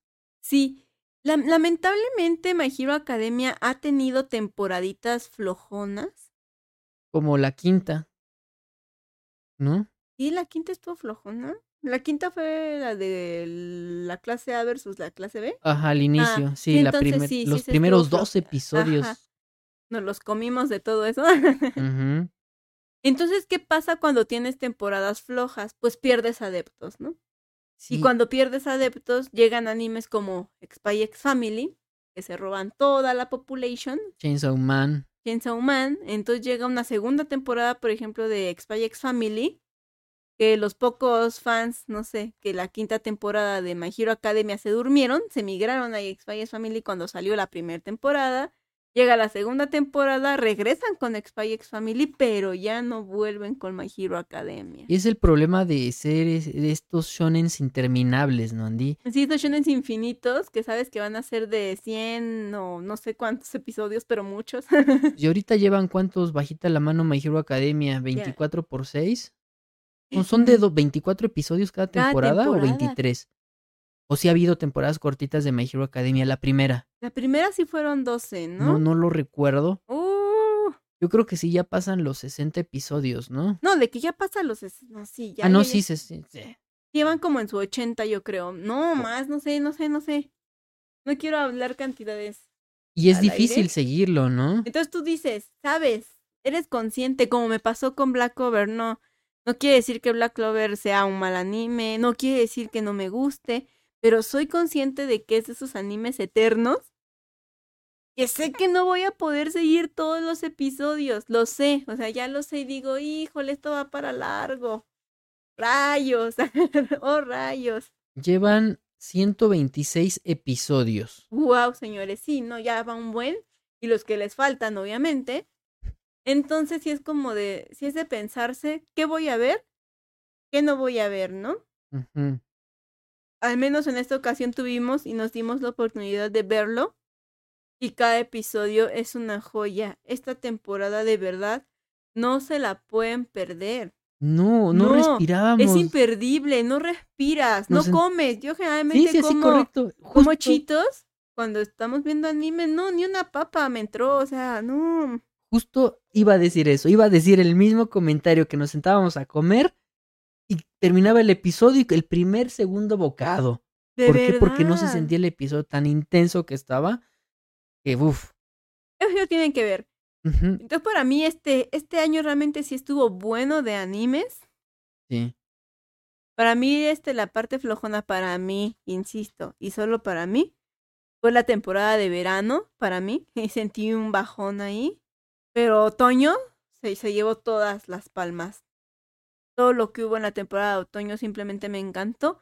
Y obviamente esta temporada de otoño pues cierra con buenas noticias, ¿no? Cierran confirmando terceras temporadas para algunos casos. Entonces realmente me gusta, me gusta muchísimo y sé que se vienen muchos estrenos porque este cierre de año sí tuvo muchísima, muchísima recepción. Sí, Andy.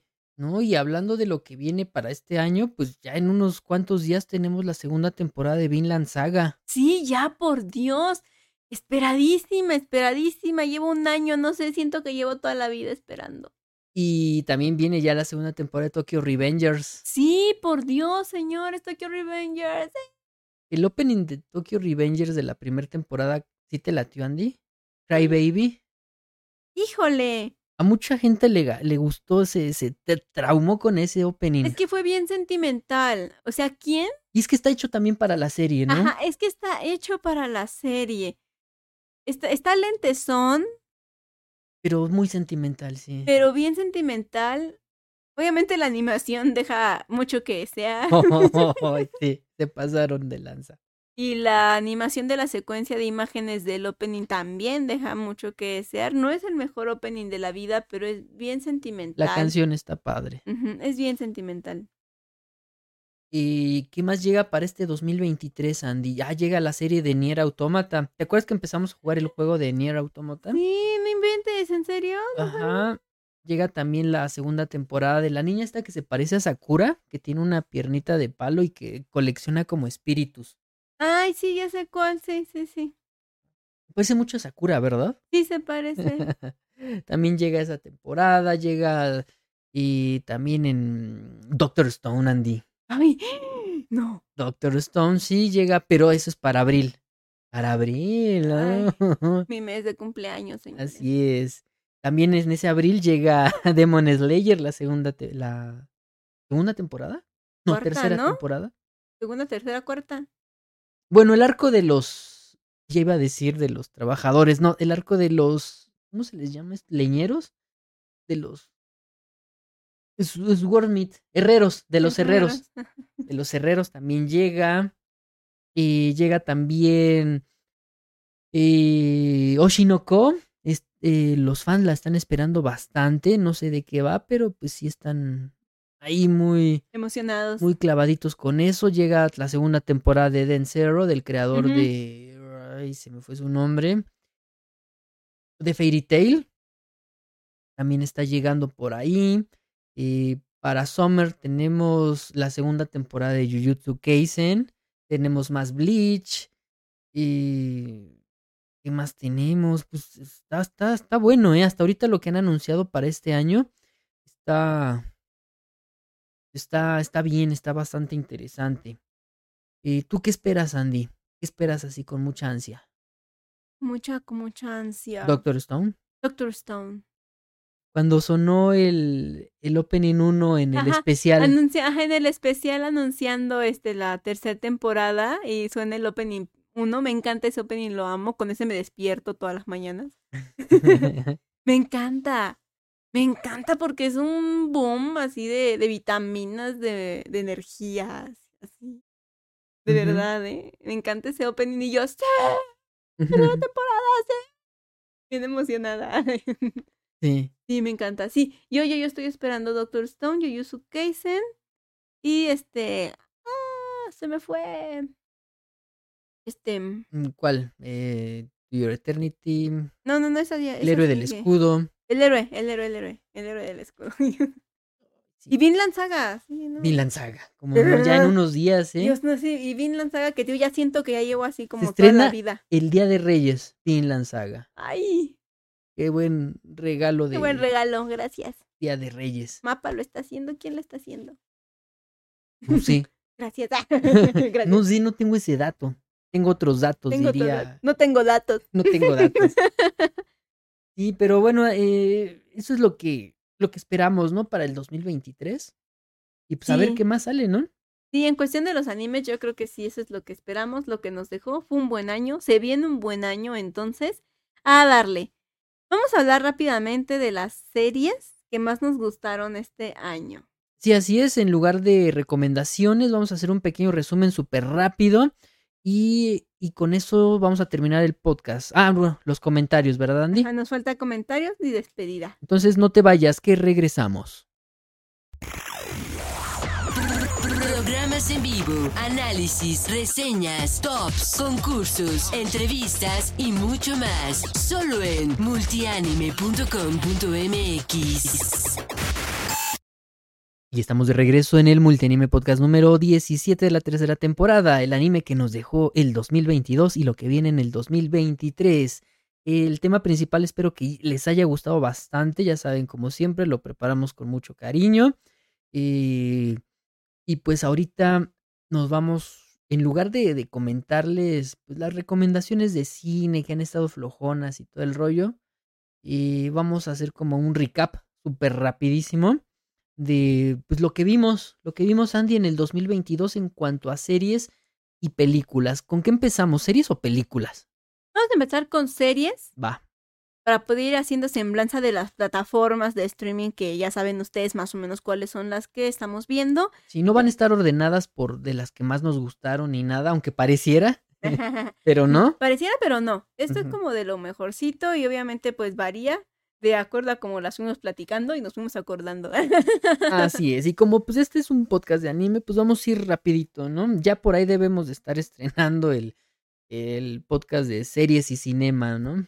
ya cuando se vengan los premios de la academia, yo creo que ahí sí ya podemos como hacer un poquito más, ¿no? De De series y cinema. hablar un poquito más a profundidad de esto que probablemente vamos a enumerar en esta ocasión. Sí, es Empezamos Andy. con las series. House of Dragon. Ok. Dios. No, eh, tenía yo House un of- dilema contigo, ¿no? Que era House of Dragon. House of the Dragon. No, House of Dragon nada más. Casa ¿Sí? del Dragón. ¿Sí me lo jura? Ajá. ¿No había un D? No, es House of Dragon. Yo pensé que era House of the Dragons. House of the Dragon. Ya ves, te dije que yo tenía un dilema. La casa eso. del dragón, no ¿Ves? casa Se los dragón. dije, señores, yo sabía. Órale, ¿quién es fan? No, nadie. ¿Alguien ¿Quién tiene un es fan de preposiciones? Yo, yo soy Rhaenyra. No, no soy ella. No, tú eres Daemon. cosas diferentes. Yo soy Daemon. Daemon Targaryen. Targaryen, señores. Me gustó, Ajá. no me encantó. Un buen detalle que dejaron el opening normal, ¿no? De Juego de Tronos, de la serie principal. Sí, me habría gustado a mí Una un variación. Targaryen. Híjole. Uno para los Targaryen específicamente. Entonces, cuando se estrene la temporada final de Shingeki no Kyojin con un opening. Que no sea el rumbling, no sé qué voy a hacer, ¿no es cierto? No. ok. No, obviamente se espera un buen trabajo con, conforme todas estas cosas, pero el, el opening, bueno, o será que me acostumbré, ¿no? A que los openings de Juego de Tronos, pues eran súper detallistas, la maquetación, porque literalmente Ah, la secuencia, una ¿verdad? maquetación, pues sí mostraba efectos y transiciones de la historia, ¿no? Y pues el opening y la transición de la maquetación de House of the Dragon, pues no me llenó mucho. Siento que pudo haber estado mejor, pero a lo mejor no valía la pena, ¿no? Porque si van para varias temporadas, tal vez el opening de la segunda temporada, pues sí vaya a ser diferente. Entonces aquí van a compensar mis deseos de un mejor opening. Y la historia está muy bien, ¿no? El, mi único dilema con la historia es que por ahí del episodio 5 o 6, cuando hacen una transición en el tiempo, ay, ya no te da tiempo. Te estabas empezando a encariñar con los personajes. Bueno, ya sabemos que en House of- en Juego de Tronos no te debes de No encariñar debes, con es nadie, una regla. pero pues ya como que estábamos entrando así como que en confianza con la protagonista y ya como que nos cambian a la actriz, pasan muchos años. Sí, ahí, en ahí, fin. ahí hubo un rompimiento y ni siquiera supiste que se rompió. que pasaron unos Ajá. 12 años, yo creo, 13 en la historia. Sí, como 13. Algo se rompió, había problemas y ya no tenías todo el fuego de esos sentimientos, ¿no? O sea, como que dices, ok, están peleados, pero... Y sí entiendo por qué están peleados, ¿no? Pero no siento, ¿no? No, no siento ese enojo. De, de, de todas las escenas, Andy, de House of Dragon, of the Dragon, me quedo con la escena en la que entra el rey Viserys, ya, ya grande, ya mal, con su máscara, al palacio. Digo, al, al comedor este, a la cámara principal. No, entra al trono. Entra al trono. Y se así, centra, y se sienta en el trono. Épica, épica Épico. esa escena. Y triste a la vez, ¿no? Así de, ah, no manches, Viserys. Sí, la verdad es que yo, este, este personaje Viserys me va a doler toda la vida. Creo que es de los personajes con los que más me he encariñado. De verdad, mi personaje de House of the Dragon es Viserys. Mil por ciento, no es Rhaenyra, no es Daemon, no, no, o sea, es, es el rey Viserys. Porque en un Targaryen, pues tú te esperas como lo peor, ¿no? Ah, son convenencieros, nada, es porque montan dragones, o sea, cosas así, ¿no? Y el rey Viserys, pues él lo decía, ¿no? Él era, era un soñador, literal, ¿no? Por las premoniciones. Pero, pero era, era una buena persona que claramente no representaba el apellido Targaryen en el mal sentido, ¿no? Que se le ha dado a ese apellido, a esa casa. Pero creo que es de los personajes que más sufrió en toda la Sí, temporada mentalmente, físicamente, creo que sufrió algo que no le tocaba sufrir. Porque él era un buen personaje. Sí, y, y su... mm, ¿Cómo se llama? Su, su apodo, ¿no? El rey pacífico. Sí, super honor, o sea, él hace super honor a eso. Sí, no que sus descendientes, pues, ahí Ay, Todos locos. bien mal. Pero bueno, esa escena también es mi favorita, tú lo sabes. Yo, Ok. yo alabé que el rey Viserys se levantara y fuera a defender a, a Rhaenyra. No, no, yo lo amé, lo amé. Excelente escena. De ¿eh? verdad fue épica, fue maravillosa, Sí, fue necesaria. necesaria. Otra serie, Andy, de White Lotus. The Wild Lotus temporada 2, bueno, temporada 1 también la vimos este año, vino también la temporada 2. Ujú. La temporada 2 está chistosona, muy siciliana, jajaja. Sí, este tipo de series de como asesinatos, ¿no? Ajá, me, me, me encanta. De encontrar al culpable. Me, me encantó, me encantó porque habla de algo que yo nunca voy a vivir en la vida, que es toparme con gente millonaria bizarra. Eso nunca lo voy a vivir. Entonces, eh, The Wild Lotus me permite darle un vistazo, ¿no? A los resorts de lujo y a la gente millonaria bizarra. Pero pues no sabemos cuándo nos toparemos con alguien así. Rubalcaba. Ay, bueno, sí, de vez en cuando en la vida te puedes topar con una persona, pero no al nivel de profundidad, de argumento, de diálogo, misterio y atmósfera que te da de White Lotus. Severance, Andy, en Apple De TV. mis favoritas, de verdad, señores. Amo el argumento no solo de Severance, que es la que aplaudo, sinceramente, este, de las entregas de Apple TV, pero en- y ya, lo, ya lo hemos dicho en podcasts anteriores, todas las series que está entregando Apple TV Tienen un nivel de calidad están excelso. diferentes, deja de eso, están diferentes. Ay, sí es diferente a lo que ya estamos Es acostumbrados a ver. contenido diferente, señores. Entonces, si quieren salir de su cotidianeidad, Apple TV es la opción. Yo creo que pueden intercalar con este, cuesta ya 99 pesitos mexicanos, son como 5 dólares estadounidenses, eh, la suscripción al mes. Yo creo que si tienen Netflix, el plan básico que es ya también de 99 pesos, pueden intercalar, ¿no? Un mes un Apple TV mes, y un ajá. mes Netflix, porque sí vale la pena todo el contenido de Apple TV. Hace poquito vimos la de Will Smith, ¿no? Ajá, Mm. esta emancipación. Ah, excelente Señores, película, si ¿eh? esta película no se gana algo, yo no sé qué se lo puede ganar. Ok. Me encantó. El No, corto, De perdón. verdad, no esperaba que en las últimas fechas del año me fuera a encontrar con lo que yo diría que es la mejor película que he visto este año. De verdad, me encantó, me encantó, me encantó. Pero bueno. El cortito Andy también de Apple TV. ay sí, este, El niño, el topo, el zorro y el caballo. Ok, que no hermoso el orden. corto animado.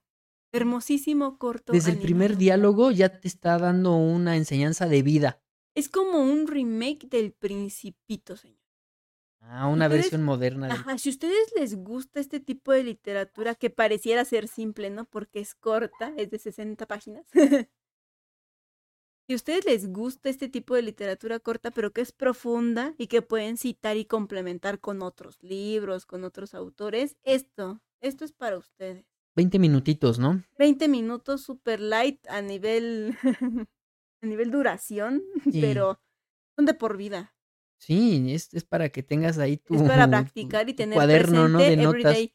Sí, de verdad, siempre, siempre. Pero el punto es que Severance es de las series imperdibles del año pasado, señor.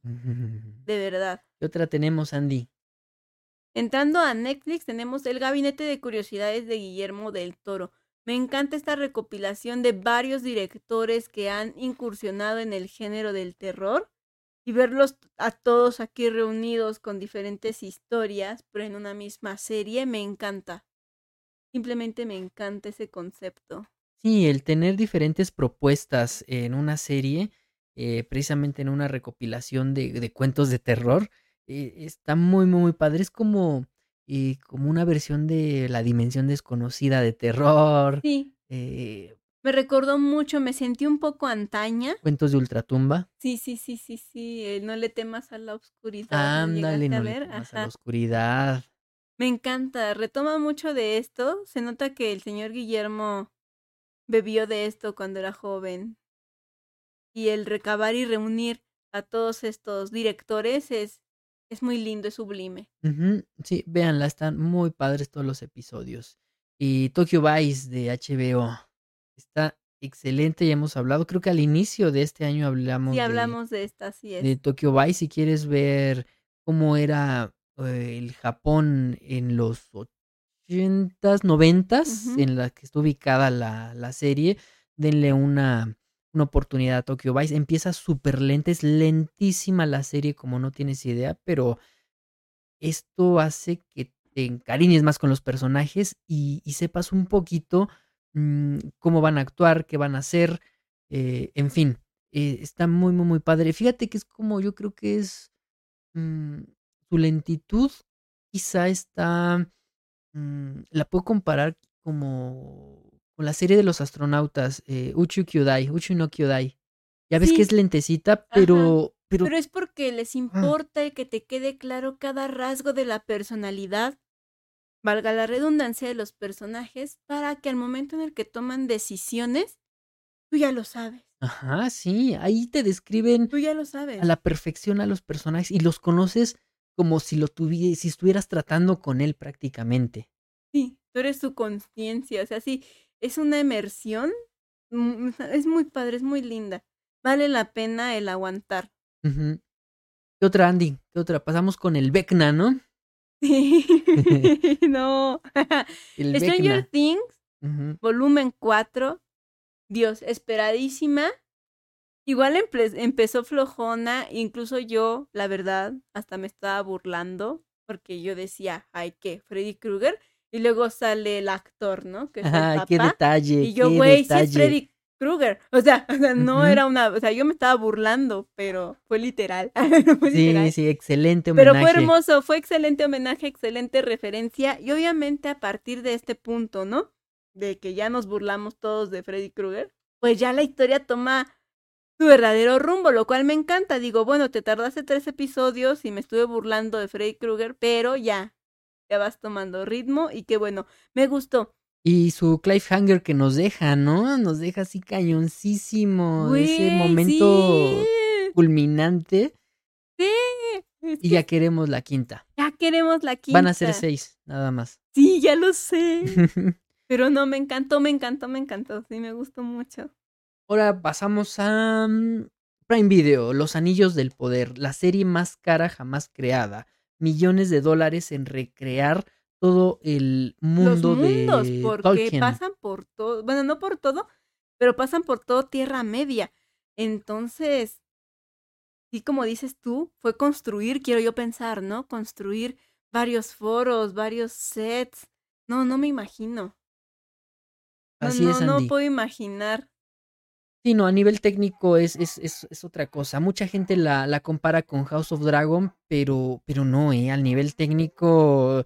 mm, Y hay más escenarios, porque insisto, en, en, en House of the Dragon, pues están ahí en este en Desembarco del Rey, este en King's Landing y en Dragonstone, ¿no? Y creo que ya. Y a donde vi, ajá, y a donde vi, ya, y en la, y en la península está, ¿no? Que están ahí como dos episodios, ¿no? Y ya. Entonces, en sí, en sí, escenarios complejos, pues, bueno, complejísimos, ¿no? Pero escenarios bases son como cinco, ¿no? Sí, sí, sí, sí. Y pues no, aquí en los Anillos del Poder hay, hay muchísimos, muchísimos escenarios que Sí. son base, que, que, que se consideran base y dices, no, no. Y ambas son, son, son precuelas, están situadas muchos años antes. Bueno, House of Dragon, algunos, algunas, dos, 200 años 200 antes. años antes. Los Anillos del Poder creo que 5000 años antes. O sea, Sí, está, está más cañón. ¿No? Podemos ver algunos, eh, a Ga- Galadriel de joven eh, en su lucha interna por, eh, por encontrar al, al a este Sauron. cabrón. En fin, no, es, es una gran serie. Es lenta, muchos se quejaron de esto, que fue muy, muy lenta, que no te decía absolutamente nada, pero es, es igual, ¿no? Si le prestas atención, si la ves con calma, con detenimiento, y si eres quizá no tan fan, tan clavado de la franquicia, porque pues sí vas a decir, oye, ¿por qué hay enanos negros? y bla, bla, bla. Sí te va a gustar, te va a gustar, a mí sí me gustó la serie, es bastante recomendable, Los Anillos del Poder. Eh, otro, un documental que se estrenó, una docuserie que se estrenó en Netflix, ¿no? Dahmer, la mente del asesino. Hay muchos este, documentales de esto en, de esto en específico. En este en Prime Video hay otro, este, que también está muy bueno. Pero yo creo que el de Netflix se lleva las palmas porque trae la perspectiva de las víctimas. Trae el enfoque y la narrativa de las víctimas. Pero en la. Pero. Pero cómo decirlo, ¿no? Pero Dahmer sigue siendo el personaje, ¿no? O sea. Sigue siendo omnipresente. O sea, sigue siendo él el, el, el personaje que, que narra. Pero dentro del diálogo y del guion se retoma toda la experiencia de las víctimas. Entonces, ¡ay! Sí, y tienes toda la razón, Andy. HBO también sacó su documenta, su docuserie Ajá. y Netflix también ya la serie serie como tal. Entonces la serie de Netflix se llama Dahmer y la serie de HBO es En la mente del En la asesino. mente del asesino. Así es. Entonces sí, les digo, la verdad es que esta se lleva las palmas porque la perspectiva del guion, la crudeza, ay, está buena. Ujú. Eh, Merlin Andy de Netflix estrenó hace poquito. Sí, se estrenó hace poco. Se estrenó en diciembre, ¿no? Se estrenó en diciembre, no sé por qué. ah, no sé por qué. Es que su, su, su promoción, como lo hemos comentado en episodios Empezó anteriores, desde octubre, Ajá. septiembre. o sea, hasta nos mandaron unos regalitos eh, los chicos de Netflix, gracias Netflix, Y ahí luego se los modelamos. Este, pero sí, de verdad, entonces. en, en noviembre, ¿no? Yo estaba bien hipeada porque yo dije, sí la quiero ver. Sí la quiero ver. Wednesday o sí, sí, Ujú, no es que- Wednesday. ajá, Wednesday. Pues no es que yo sea fan, pero el personaje me agrada, ¿no? Mi, mi hermano también es fan de la familia Adams en, en general. le, gusta mucho. Y pues él también como que esperaba algo más a- al ser Tim Burton quien iba a manejar Mm, Burton, este, es diseño y escenarios, ¿no? Que de igual forma mi hermano es súper, súper fan del director. Entonces me, me duele un poco que esta serie de Merlina haya caído y se haya opacado al hablar de estas personas que por ser únicas y diferentes, las personas entren como, ¿cómo decirlo? Bueno, hay un diálogo, perdón que me desvíe mucho, Ajá. hay un diálogo en Los Increíbles, la primera película, en donde este Dash, ya el hijo menor, ¿no? Bueno, no el menor, el del medio, corre un buen, ¿no? Y él dice, oye, mamá, ¿por qué tenemos que esconder mis poderes? O sea, yo, yo soy especial. Entonces la mamá le dice, todos son especiales, Dash. Todos tienen algo, ¿no? De único y diferente en sus almas. Y Dash dice, decir que todos son especiales es lo mismo que decir que nadie lo es.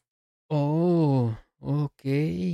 Entonces estas series y estos personajes como Merlina, como el personaje de Stranger Things, este Aaron, el que... ¿Once? No, no, no, el, el amigo rockero, el del Hellfire. Se me fue su nombre. Ay, sí, ya se me fue su nombre. Esos son personajes que son únicos y que no les da miedo ser quienes son, aunque todo el mundo los juzga. Pero el decir que ellos son especiales nos hace caer en el diálogo de que todos somos especiales, que como dice Dash, ¿no? Es como decir que nadie lo es. Eddie. Eddie. Entonces Merlina cae en este en este bucle en donde empieza a haber millones de Merlinas, ¿no? En donde resulta que todas somos únicas y diferentes y que todas llevamos una Merlina dentro y es como de, entonces, ¿qué tengo de único y especial? ¿Nada? Mm, Pero pegó, pegó la serie. Gustó porque todas somos Merlina. ok. No me gustó que te digo que la serie se opacara por eso de ahí en fuera está muy bien, está muy padre. Retomar este eh, la rola de Lady Gaga de Bloody Mary para, para el baile de Merlina me encantó. Y yo sé, Bloody Mary, no puedo bailar una mejor canción. Pero bueno, me encantó, me encantó. Digo, lástima que se haya visto opacada por, por esto de que todos somos especiales sin retomar lo, lo verdadero, ¿no? El que todos tenemos rasgos diferentes y que se trata más de una cuestión de, de tolerancia y de respeto que, que de que sí somos o no somos especiales, ¿no? Sí, Pero bueno. Véanla. buena. La edad dorada La edad dorada de de Gilded Gilded Age, Age, la amé. de HBO, Los personajes, el vestuario, del creador de Downtown Abbey. Que ya se viene, se va a estrenar en Netflix. La sexta, ¿verdad? Las seis temporadas. Sí, sí, sí, sí, sí, vienen las temporadas, entonces si, si les gustó The Gilded Age, obviamente es porque ya les gustó la que acaba de mencionar Kira, entonces señores, también no se la vayan a perder. La Edad Dorada, insisto, me encantó, me fascinó, la amé, me urge la segunda temporada, como no tienen idea, la necesito. Ujú, Sí, porque es en esta. Ya hemos hablado, ¿no? Bastante de Sí, ya The hemos Gilded hablado Age. muchísimo de The Gilded Age. Eh, si les gustan las series de, de, de época, no tan atrás, véanla. Vean The Gilded Age. Eh, ¿Qué más tenemos? Sandman, el Sandman Andy, el hombre de arena de Netflix. Esta serie que está basada en la. Bueno, está- es una adaptación de la. mm, Ay, ¿qué es? Novela ligera. Ya iba a decir novela ligera. De lo que es este. Novela visual. Bueno, de su. de su cómic, digámoslo así. Sí, ajá, es que es bueno, novela visual, sí. Es que no- en novela visual está mal. Dicho, me, fui- me quedé con. Como los de Snowpiercer. Bueno. Ándale, sí. Sí. Sí, sí, sí, así es como The Watchmen también. Ajá. Bueno, el punto es que Sandman vino bien, vino en una temporada en la que Netflix parecía que no tenía series, entonces todos estábamos viendo Sandman. y gustó. Gustó, gustó, gustó.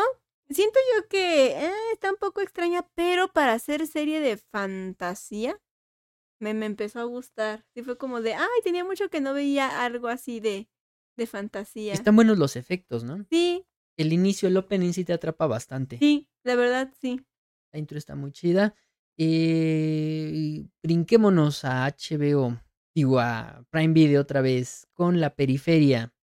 Se ve interesante. Vimos el primer episodio. Vimos el primer episodio, creo que el segundo también, ¿no? Mm, mm.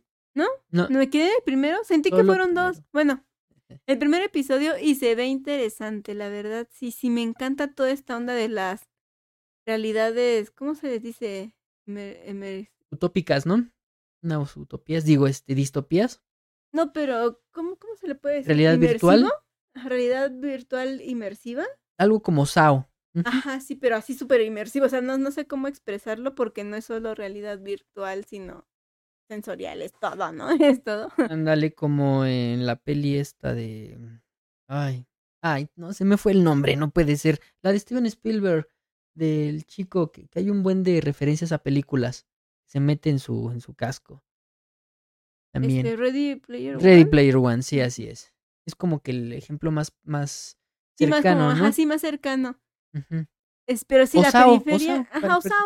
Pero pues la periferia obviamente va a tratar un poco de temas políticos, elite, clases sociales, distopías, en fin, ¿no? Toca estos temas un poquito más, más profundos, más allá.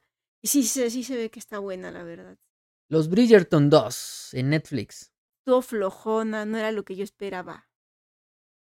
No, No. para nada. Le bajaron muchísimo. En Bridgerton 1, desde, la primer, desde el primer episodio, un buen de escenas de esas que, que, que pide la gente. y aquí no.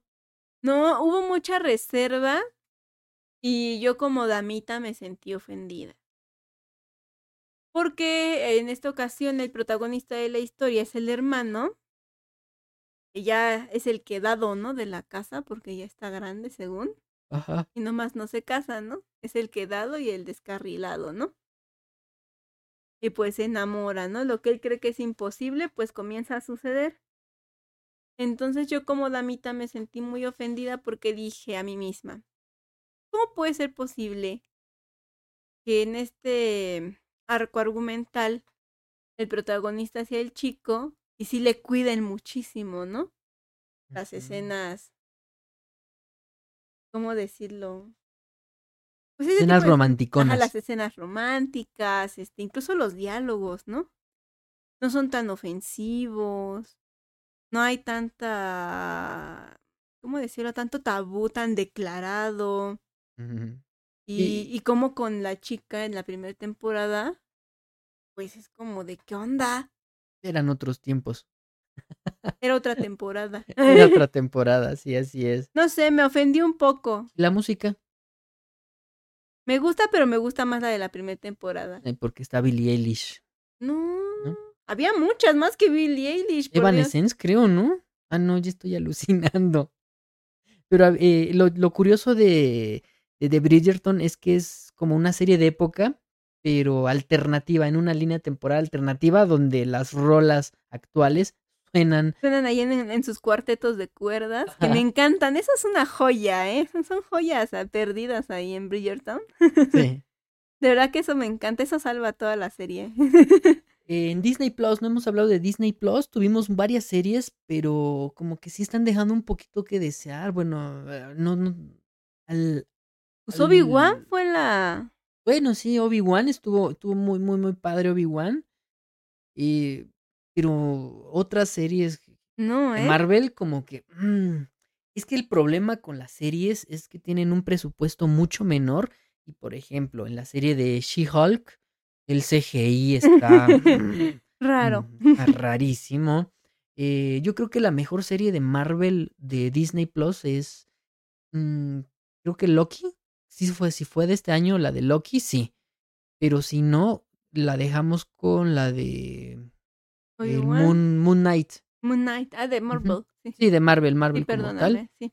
Y pues de las otras, eh, Obi-Wan, Obi-Wan se está llevando las palmas. Aunque fíjate que esta precuela de la película de Diego Luna que vimos de Star Wars, Sí, sí, sí, sí. Este, ah, este, Astor- ay, se me fue el nombre. sí, sí, sí, la tengo en la punta. Bueno, esa. Esta serie está... Sí, precuela a Rogue One. Este, sí, sí, sí, sí, sí. Esa sí se ve que va bien. Sí. Sí, está muy, muy, muy bien. Y pues para finalizar la serie, Sandy, ¿cuál nos queda? Una de HBO, ¿no? Pues nos quedan dos, obviamente. Dos. Este, este, eh, The Watcher, el vigilante, ¿de dónde? Sí, el vigilante de Netflix, Andy, de los de los vecinos ahí locos. Chismosos. Ah, Ajá, sí, está, está buena esa Las serie. consecuencias del chisme, señores, están aquí en el vigilante. sí, De verdad Véanla. que sí, ¿eh? Me, chida. me encantó.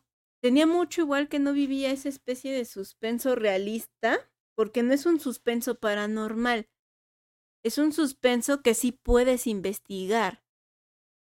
Entonces ese suspenso que sí lo puedes llevar a la realidad y que vives todo el estrés del personaje y, a- el borde, ¿no? De, de las decisiones buenas o malas que tomes, pero que fueron orilladas por algo que no era tu voluntad. Eso me encanta y en El Vigilante lo saben narrar súper, súper bien. Y La Mujer del Viajero del, del Tiempo. Esta sí es de HBO. Cancelada, qué triste. Cancelada. Pero me gustó, me gustó. Lo estaban haciendo muy bien. Estaban haciendo muy buen trabajo, de verdad. Me encantó. Y sí me gustó. Lamentablemente. Lamentablemente ya no veré más, pero sí me gustó mucho. Sí, aquí en La Mujer del Viajero del Tiempo es precisamente es, el título te lo dice todo, ¿no? ¿Qué pasaría si fueras pareja de una persona que está viajando en el tiempo a cada rato? Y, la- y su perspectiva, o sea, me encanta porque ahí está la película de El hombre que viaja en el tiempo. Y aquí vemos la perspectiva de, pues, de la chica, entonces me, me encanta. Pues sí, esas fueron pues las series que vimos. Yo creo que vimos más series que películas por esta cuestión de la pandemia, ¿no? Sí, Eh, y pues películas, Andy. rápidamente, yo creo que una de las que se llevó las palmas fue todo al mismo tiempo en todas partes. Ay, sí. All in no sé qué, All everywhere. everything, quién sabe qué, de once. Sí. Esta sí fue el verdadero multiverso de la locura.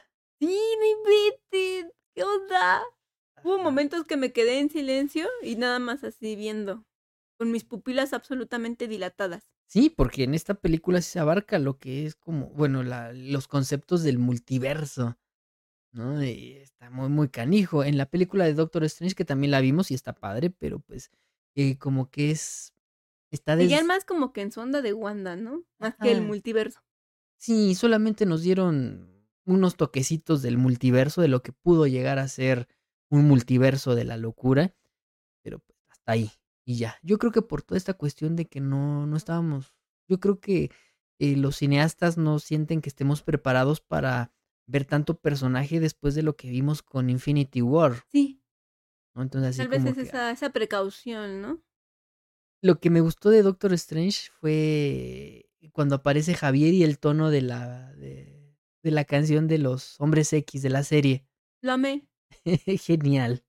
Fue así como le lloré. Fue así de, "¿Sabes? no saben cuántos años he esperado este momento.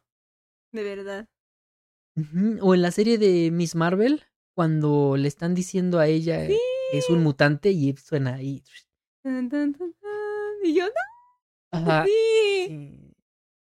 Eh, tenemos el Callejón de las Almas Perdidas, Andy, de Guillermo del Toro. Está repitiendo aquí Guillermo del Toro, ¿eh? Guillermo tuvo un buen año. Sí. Sí, sí, Y sí. antes de que te vayas a otras películas que veo que no está aquí en la lista, obviamente. Ah, sí, no, sí está. Olvídalo. Estoy mintiendo. Mentí. ahí anda, Lo anda. siento, mentí. Guillermo repite, repite aquí Guillermo. Amé el Callejón de las Almas Perdidas. El final. El final arriesga a la versión anterior, porque este es como remake.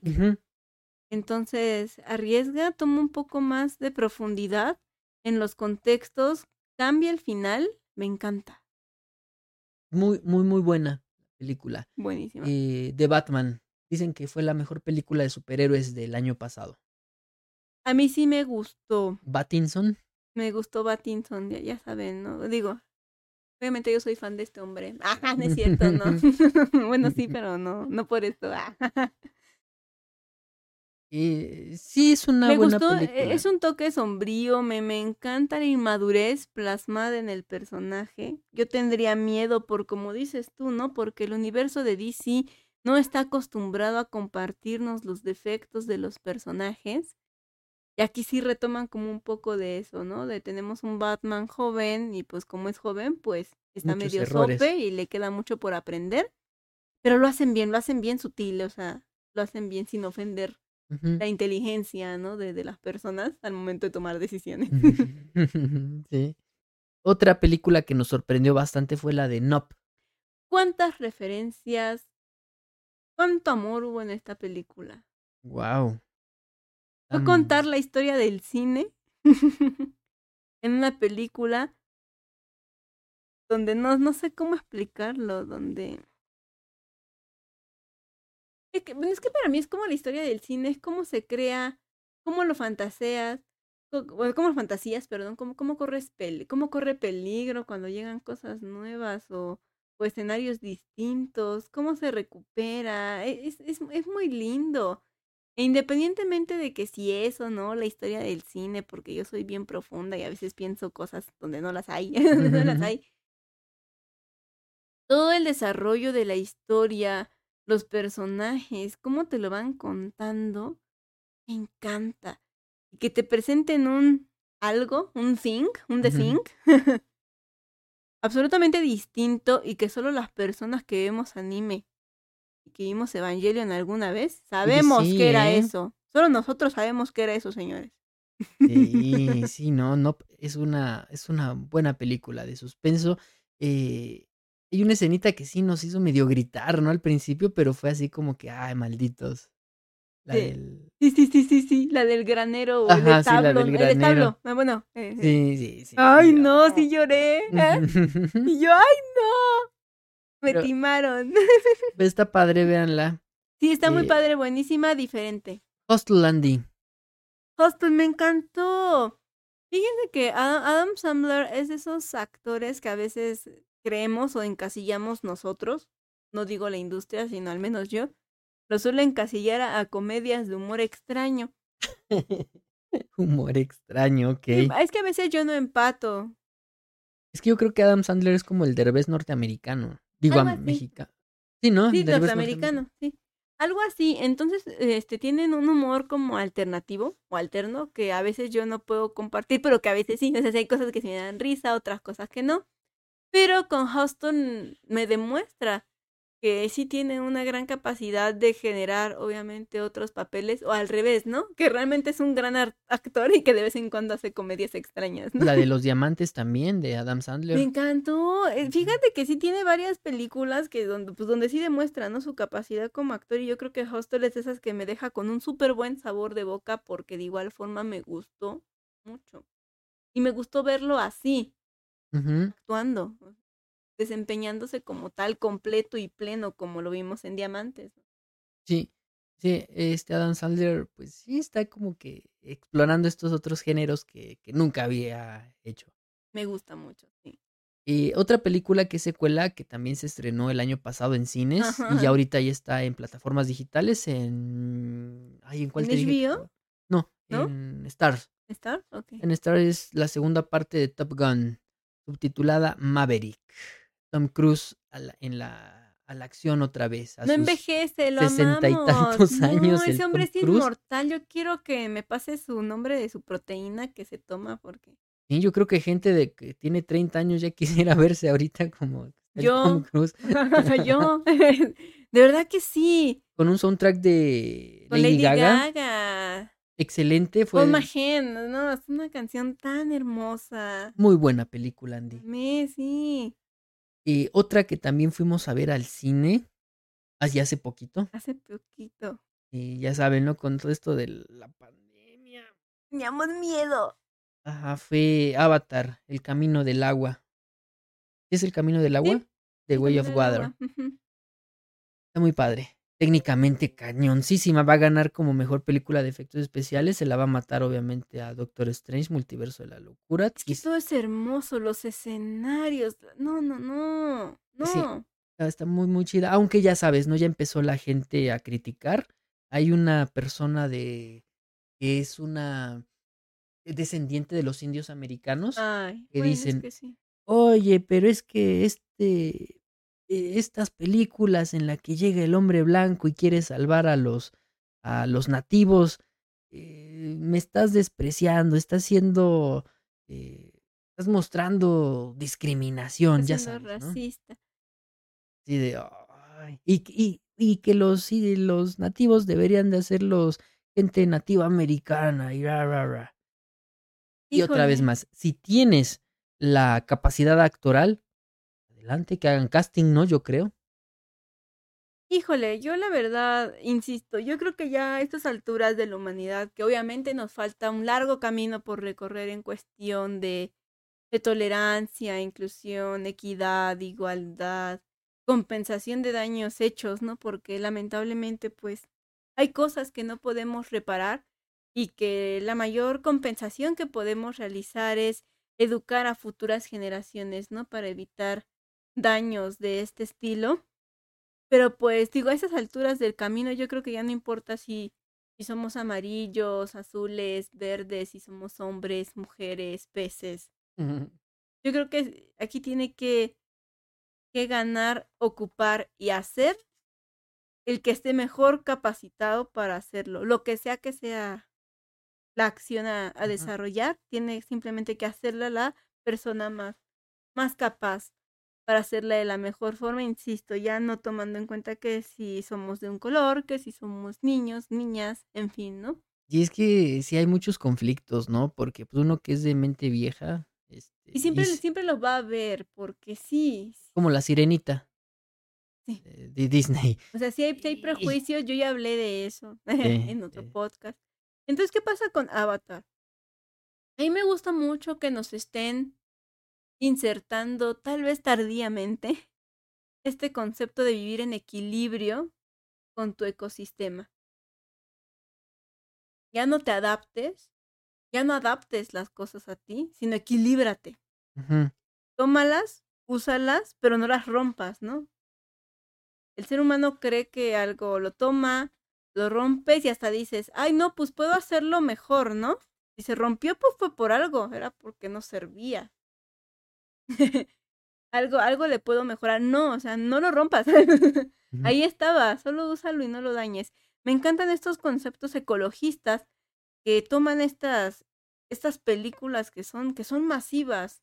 Y yo creo que más va por ahí esa onda, ¿no? De que independientemente de que sea el, el hombre blanco que rescata a los indígenas, No, aquí es el, aquí la palabra es respeto. Y respeto a todo. A las personas, a las clases, a los colores, a la naturaleza. Es un respeto a todo. y, y también es cuando te das cuenta de que la- a veces muchas personas solamente piensan en ellos mismos, ¿no? De que, Con lo que les pasó a ellos o a su comunidad. Ajá, que, como- es lamentable, pero pues no es el caso aquí, ¿no? Es, es una película, es ficción. Dicen por ahí en que eh, pues toda historia que cuente una persona desde pues, su propia perspectiva basada en hechos reales es, ficción a final de cuentas, porque no hay una documentación íntegra, sin, sin, sin, corte, sin edición, que te demuestre el hecho de lo que está sucediendo, ¿no? Cada autor, cada, cada contador de historias te va a dar su perspectiva de las cosas, ¿no? Y esto es una película a final de cuentas. Sí, ficticio podrá tomar algunas cosas, otras no, pero insisto, el mensaje de, Es de más convivir en equilibrio me, me gusta mucho. Ujú. Esta- Véanla, véanla en IMAX, por favor. Sí, vale muchísimo la pena. sí, muy Ah. chida, muy chida. Antes de que te la saltes, también quiero, ajá. quiero hablar de Red o Turning Red, no sé cómo la vieron ustedes. Ay, Turning Red, ajá. Sí, este en Disney Plus. Me gustó muchísimo porque justamente hablando de. De este tipo de cosas, ¿no? De que como alguien extraño, en este caso un migrante, llega, ¿no? A, a otro lugar y adaptan su tipo de vida con al lugar al que están viviendo y es, es- es muy, es muy gracioso. Bueno, me, me encanta, me encanta cómo en la inocencia de ser niños y en la transición a la, a la adolescencia, pues cómo cargas con, con todo esto que no exactamente puede ser un sesgo de, de cultura o de nacionalidad, ¿no? Sino que pueden ser muchas otras cosas, ¿no? ¿Crees que Turning Red, ahorita que ya estamos, estás tocando las películas animadas, eh, pueda ganar? Más bien, ¿crees que Vaya a competir. eh, sí, Bueno, sí. nominarse mejor. No, sí, sí, sí, mejor película animada. Sí que ya ves que todas las de Disney están, pero vamos a adelantarnos un poquito y hablar de Pinocho. Esa es una obra de arte, señores. ¿qué onda con Pinocho? Yo no sé si vaya a ganar o no vaya a ganar, no me interesa. Para mí es lo mejor animado que ha salido este año. Y, y fíjate que estaba leyendo hoy precisamente, más bien estaba escuchando como unas entrevistas a los a los titiriteros de Pinocho. Yo pensé que era CGI completamente, Andy. Pues te digo que Guillermo del Mm. Toro desde que sacó, bueno, desde que contribuyó, trabajó en el libro de la vida, Ujú, yo desde ahí te dije, este hombre tiene una fijación con la madera. Sí, pero aquí es, Y en Pinocho, o sea, se dedicó, investigó artesanos, o sea, realmente lo, lo hizo. crea- creó un, Crear. un- un estudio precisamente de titiriteros con la con gente especializada en animación stop motion para hacer Pinocho. Sí, yo, la yo- yo pensé que era CGI precisamente como el libro de la vida, pero no, ¿No? no, no, no, es, es stop motion. O sea, ¿qué onda con el nivel técnico, los detalles? Eh, ya hablamos de Pinocho, ¿verdad? El podcast pasado. Sí. No, no lo hablamos. No, no lo hablamos, no No. tocó. No, no, pues apenas la vimos hace poquito. Tienen que ver Pinocho, señores. Sí. Pinocho está en otro nivel y pues ojalá, ojalá se lleve Ojalá algo. se lleve algo porque de verdad que sí está súper, súper Pinocho linda. de Guillermo del Toro. Se hizo con amor. Son de esas cosas que se siente el amor, la, la devoción a lo que están haciendo. Lo sientes, de verdad que sí. ¿Y con cuál te quedas de estas dos, Santi? Con Antonio Enredo con Pinocho. Ajá. Es que uno es como que más comercial, más a lo que estamos acostumbrados, Es que es lo que pasa, que con Pinocho obviamente agradezco mucho la historia y agradezco mucho el, el enfoque que le dan, ¿no? Los niños se van a quedar con Turning Red y los chavos ya de 20 en Sí, adelante con Con Pinocho. Pinocho, así es. Y Turning Red me trae muchos, pero recuerdos. Creo que Disney, como siempre, ataca muy bien a mi infancia. Y las bandas de El soundtrack. pop, el soundtrack, es como... sí, Y ya lo hablamos en su momento y está muy cañón. Yo, yo este, demeritaba muchísimo a esta artista Billie Eilish, pero el poder crear música de un estilo que ella no vivió, te quedas así, wow, qué sí, le onda. aplaude, sí. Mm, Con su, con su Bueno, hermano, con ¿no? su hermano, que él sí sabe de qué. Ujú, Pero pues está, está canijo eso, ¿no? La- el nivel musical está cañón. Y ahí sí, ese creo que es en, ese en donde tambalea un poco las escenas musicales de Pinocho de Guillermo del Toro. Porque sus canciones así como que ay, mm, me dejaban perturbado un Son poquito. sombrías. Ajá. Es ¿Crees que se haya sido esa la intención de, de Guillermo? Sí, que casi todas sus entregas son así. Creo que sus entregas más felices es el libro de la vida.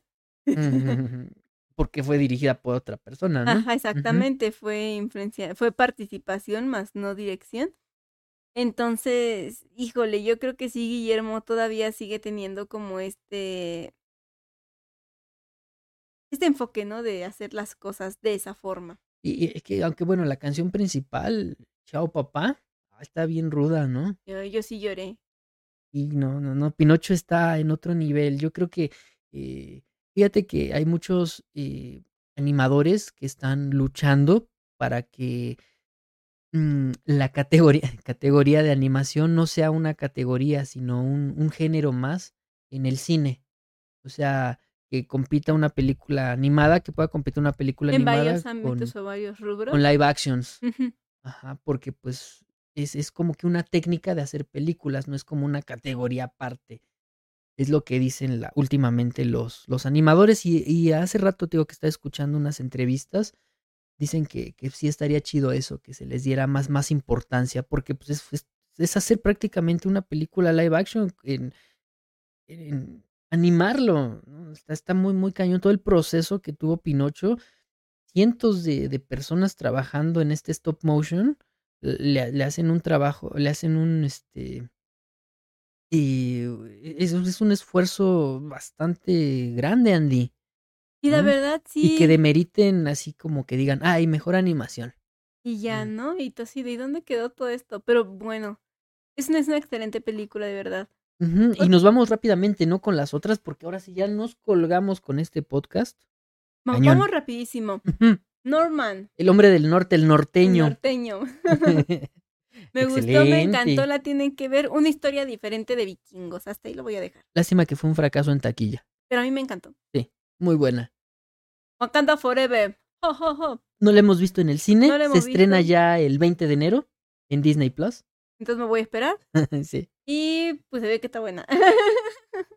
Animales fantásticos, Andy. Los secretos de Dumbledore. Ah, A pesar de pues el cambio de personaje, ya saben, Johnny Depp, Grindelwald, ja, ja, ja, ja, ja. Ujú. Lo hizo bien. Sí. Me gustó el trabajo de este actor inexpresivo. que tengo mis problemas, lo vi en Polar y creo que en Polar tampoco hizo muchos gestos. no sabemos cuándo ríe o cuando llora o cuando está triste Ajá. el buen Matt Mikkelsen. Pero en los secretos de Dumbledore se esforzó. Se esforzó. Lo vi desenvuelto. Juro que casi lo vi llorar. Entonces me encantó esta saga de animales fantásticos. Viene con, con todo. A mí me gusta mucho y no por ser Potterhead, sino porque realmente siento que están entregando una buena historia, una buena, un buen spin-off precuela de toda la aventura, pues que ya conocemos. Lightyear, con todo y sus controversias, Ujú. también estuvo linda, ¿no? sí, está bonita. Sí, estuvo Lightyear. linda. Spiderhead, Andy. En Netflix vimos esa película con este con Thor. Con Thor. con Thor. Ajá. No, sí, sí, sí me gustó. Al final como que era como de sí, sí, sí, ya, ¿no? O sea, como que ya era un final obvio y yo solo quería que sucediera. Pero estas ideas de, de proyectos así como de para... control, ¿no? De control, me encantan. Ya saben que a mí me encantan las distopías. Todo lo que sea distópico, sí me gusta verlo. El controlar las emociones, los sentimientos quizá de una persona. A mí me gustan estas temáticas. No que me guste eso, no, sino me gustan las películas que abordan esas temáticas. Y hablando de eso, Midsommar. El terror no espera la noche. Ay, sí, Midsommar. Una buena distopía de sectas. de Véanla sectas. también. También está muy, muy buena. Empieza lenta también, pero Tengan paciencia, señores. sí.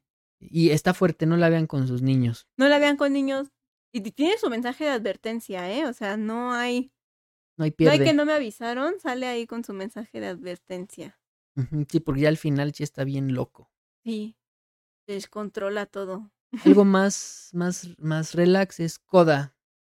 de Eugenio Derbez. Me encantó. Ay, no. Bueno, no es de Eugenio Derbez como tal. No, él actúa. él o actúa sea, ahí. Pero, la- pero- lo, tomamos como referencia para que ubiquen a cuál coda nos referimos.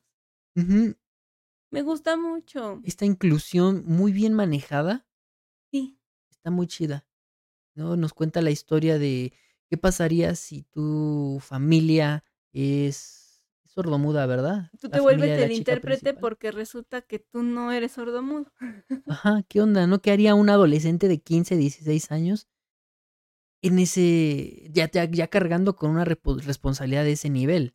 ¿No? Qué De ser intérprete para el trabajo, para con sus vecinos, con todo. Y que no pueda seguir- romper ese, ese Ok. lazo familiar, ¿no? Es ese compromiso que te frena. No, no, no, no. Sí, buena. Buenísima, buenísima. De hecho, No. ganó Oscar, ¿no, Andy? ¿Ah, sí ganó? Sí, por mejor película el año pasado. Ah, no. Y bueno, este año. Bueno, el año pasado, perdón. Ajá, sí ganó. Ah, no. Sí, ganó Coda. Acuérdate que alguien se subió y que se. ¿Cambiaron? Ajá. No ¿No? me digas, no me acuerdo. No, no, sí, sí, sí, ganó este. Ganaron varias cosillas. Lo vimos en los Oscars. No me digas eso, no me acuerdo. Sí, ganó muchos, muchos premios. Los BAFTA, Dorian, WGA, Oscar ganó mejor película, ¿sí? Sí, sí, ya, ya, ya, ya, ya vino mi memoria. Perdonen, muchachos. Sí, sí, ya, me estaba yo esforzando. sí, está muy buena. Sí, véanla. Tiene que verla. Eh, ¿Qué más? Monstruo del mar de Netflix. Ay, está bonita. La amé. No, la amé, en serio. Y de verdad insisto, este mensaje de, de respeta tu entorno, equilíbrate, no todo es comestible, suéltalo. Ujú. Me encanta. Me encanta. Mundo extraño de Disney. Hace poquito se estrenó en Disney Plus. Mm, eh, eh, desperdiciaron una historia que podría ser bastante interesante. Nada para más, pero quisieron abordar muchas cosas, ¿no? Inclusión. Inclusión, dilemas paternales, liderazgo, autoridad, desarrollo Ambientalismo. de personalidad, de, ajá, ambientalismo. Y ya, no, híjole, quisieron abordar como muchos temas. Y al final siento que como que no. Yo creo Pero a mí que sí me gustó. Sí, sí está, está padre, véanla, pero como que las últimamente las películas que no son musicales de Disney Ya no están pegando tanto. Ajá. Y yo creo que la gente quiere puro Frozen, ¿no? Eh, let it go. Let it go. Ok. Sale. Eh, eh, Elvis. Me gustó. Fíjate que es de esas pocas películas que son tipo bio, biográficas que me llegan a gustar. Y esta sí me gustó. Sí, ¿verdad? Está... Tal vez, tal vez no narra todos los detalles de lo que fue, ¿no? Pero obviamente pues no lo hacen pues por protección, ¿no? Porque están ahí para contar una historia, no para ventilar la vida de una A persona. mí lo que me sorprendió fueron los bailes de los en donde se inspiraba Elvis. Sí, yo no sabía, nunca, nunca habría pasado por mi imaginación siquiera que lo que Elvis tenía era una proyección, ¿cómo decirlo? De, Ah, sí, se, se, se iba, ¿no? del Espíritu Santo de, En, la- en las religiones, ¿cómo, cómo se llaman? de estas? cuando Bueno, Bueno, era- bueno, eran como cristianos evangelistas. ajá. Sí lo, sí lo dicen, pero la verdad no me acuerdo bien, o sea, de qué iglesia, de qué iglesia iba, si eran, no sé, de bautistas, no sé. quién sabe, pero ellos son muy expresivos cuando están en sus oraciones, bailan muy, eh, se mueven mucho, ¿no? Estas personas y parece como si estuvieran bailando. Ahora sí, aunque suene medio feo el término, es como si se, les, se les estuviera saliendo el diablo. O sin ofender. el espíritu, te digo, es que es como, es como si, si, si, como si sintieran a Dios, ¿no? Vamos a, vamos a llamarlo de alguna forma, ¿no? Sí. Y lo expresan de esa forma, ¿no? Bailando, cantando. En este caso, Elvis, pues lo siente así, bailando. Y si, y si ustedes más o menos tienen una idea de lo que estamos hablando, y si no, pues pueden buscar en YouTube, ¿no? Misas o algo así de estas, de estas personas, ¿no? Que, que son evangelistas y que bailan y así. Y yo, no, no puedo creer que Elvis. Elvis no estaba, bueno, así estaba bailando, pero más bien estaba expresando, ¿no? Su cuerpo se estaba expresando en, en la gloria de Dios, ¿no? Nunca llegué a imaginar que los bailes y los, los pasos de Elvis estuvieran inspirados en esto, ¿no? En, en la religión que en algún momento llegó a profesar. Sí, y más por toda esta onda que, que, que lo tachaba, ¿no? De, de, de No lo sexoso. digas. Bueno, ya. Está interesante la película. Y la última, yo creo, de las que vimos, de las que nos acordamos que vimos, eh, Belle. Dentro de las animaciones, de las animadas de anime, Ujú.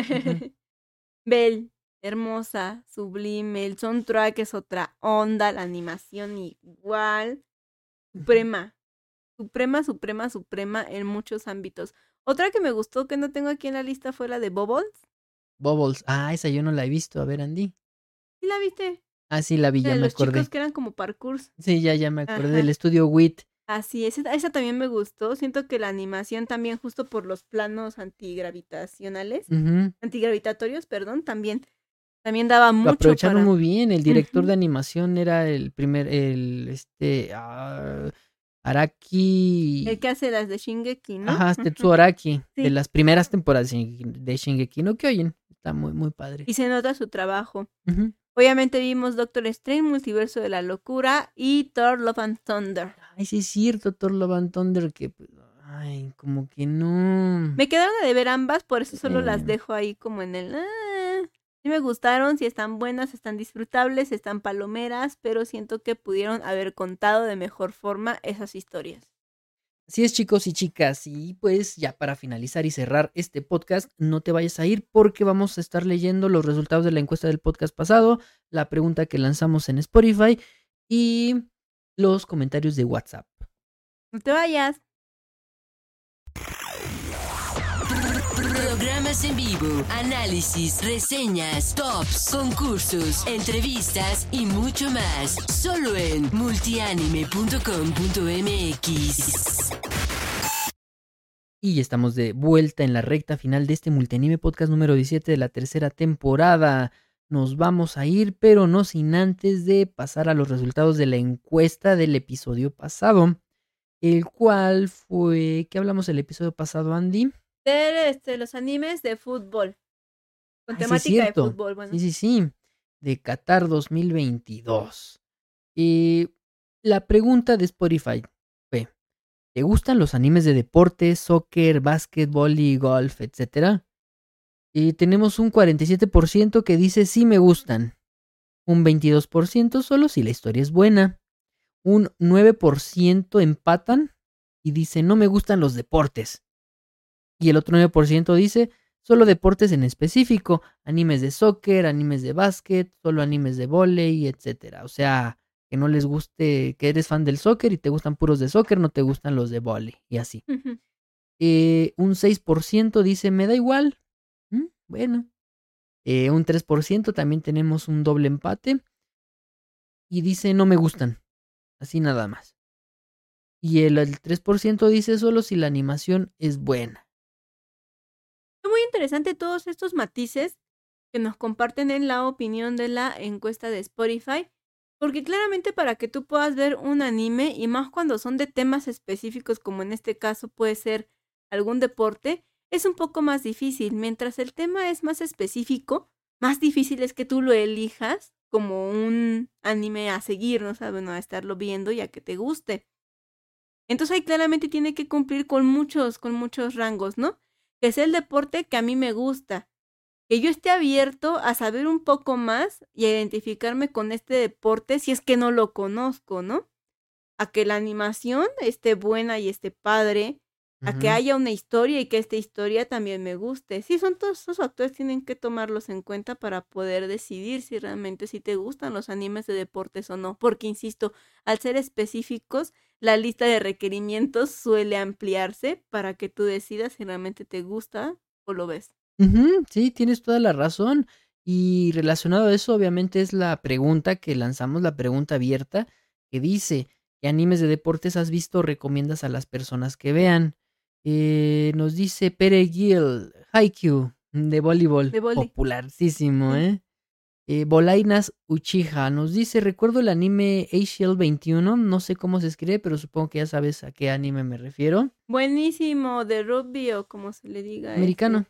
Americano, Mm. me encanta. Sí, me gustó bastante y gracias a él aprendí sobre fútbol americano. Sí, sí, sí, sí, sí, buenísimo. Mm. Robert Ishara, el buen Robert, nos dice: He visto casi todos los animes de deportes, recomiendo de lo actual Aoashi. Genial, genial. Y de lo antiguo, Jan Killer. Saludos, también hablamos de esos animes en, aquí en el especial pasado. Muchas gracias, Robert. Juan Carlos Toro Zambrano nos dice Slam Dunk, Prince of Tennis. Más clásico, más deportes al estilo shonen, ¿no? Sí. Genial, Slam Dunk. Por cierto, no sé cuándo se estrene la película en este lado del charco. Ya se estrenó en Japón y sigue estando en el top 1. ¡Wow! Eh, Aru nos dice Slam Dunk. Bien, también Slam Dunk. Y Acid Hugo nos dice Slam Dunk y pues la de Supercampeones, pero tenía mucho relleno. Me refiero a las canchas súper largas y que se aventaban cinco minutos corriendo hacia la portería. Mil capítulos, ¿no? Sí, eran kilométricas. Y fíjate que con estas respuestas nos podemos dar una idea de la edad que tienen nuestros oyentes y de la edad que tenemos ya nos nosotros. exhibiste. Ya nos exhibiste. Gracias. Sí, gracias por los comentarios y ahorita nos vamos rápidamente a los comentarios en, en YouTube que nos dejaron. Mario Alberto Rodríguez Barbosa nos dice, como siempre al pie del cañón, muchas gracias, qué gusto escucharlos otra vez como fan de los deportes, los disfruté mucho, me encantó, quedé fascinado, gracias por este episodio, sigan así, son geniales, los queremos, más sus temas interesantes, la dedicación que le ponen, sí soy de México, vivo en la Ciudad de México, saludos, espero un día conocerlos en persona, siga así, vamos por más. Gracias. Muchas gracias, qué hermoso comentario. Sí, muchas gracias. Armando Franco nos dice, hola chicos, espero se encuentren de maravilla. Esperaba su podcast desde hace mucho, así que es un gusto que por fin haya salido el 3x17. 3x16. Fue el pasado. Sí. ¿Sí, no? ¿3x16? No inventes que todo este tiempo lo hemos dicho mal. No, 3x16. Ay. 3x10. Creo. Ay, no. Bueno, ya. Un gran saludo desde Colombia, un saludazo. Saludazo, gracias. El buen Ignacio Andrés Luján nos dice, hola amigos, aquí desde Argentina les deseo un lindo aniversario de su lindo hijo que es multianime. Y vamos México a ganar. Y no habrá problema con eso amigos. No, pues gana, ganó tu país, mi buen Ignacio. Ganó Argentina. Caray. Abrazote desde Argentina. Igual abrazo, mi buen Ignacio. Abrazos. Y ya esos son los comentarios de del podcast y vámonos con WhatsApp rápidamente. Tenemos, eh, tenemos algunos comentarios del podcast pasado. Nos dice Armando Franco, ya lo leímos la vez pasada, de que, hola, soy Armando Franco.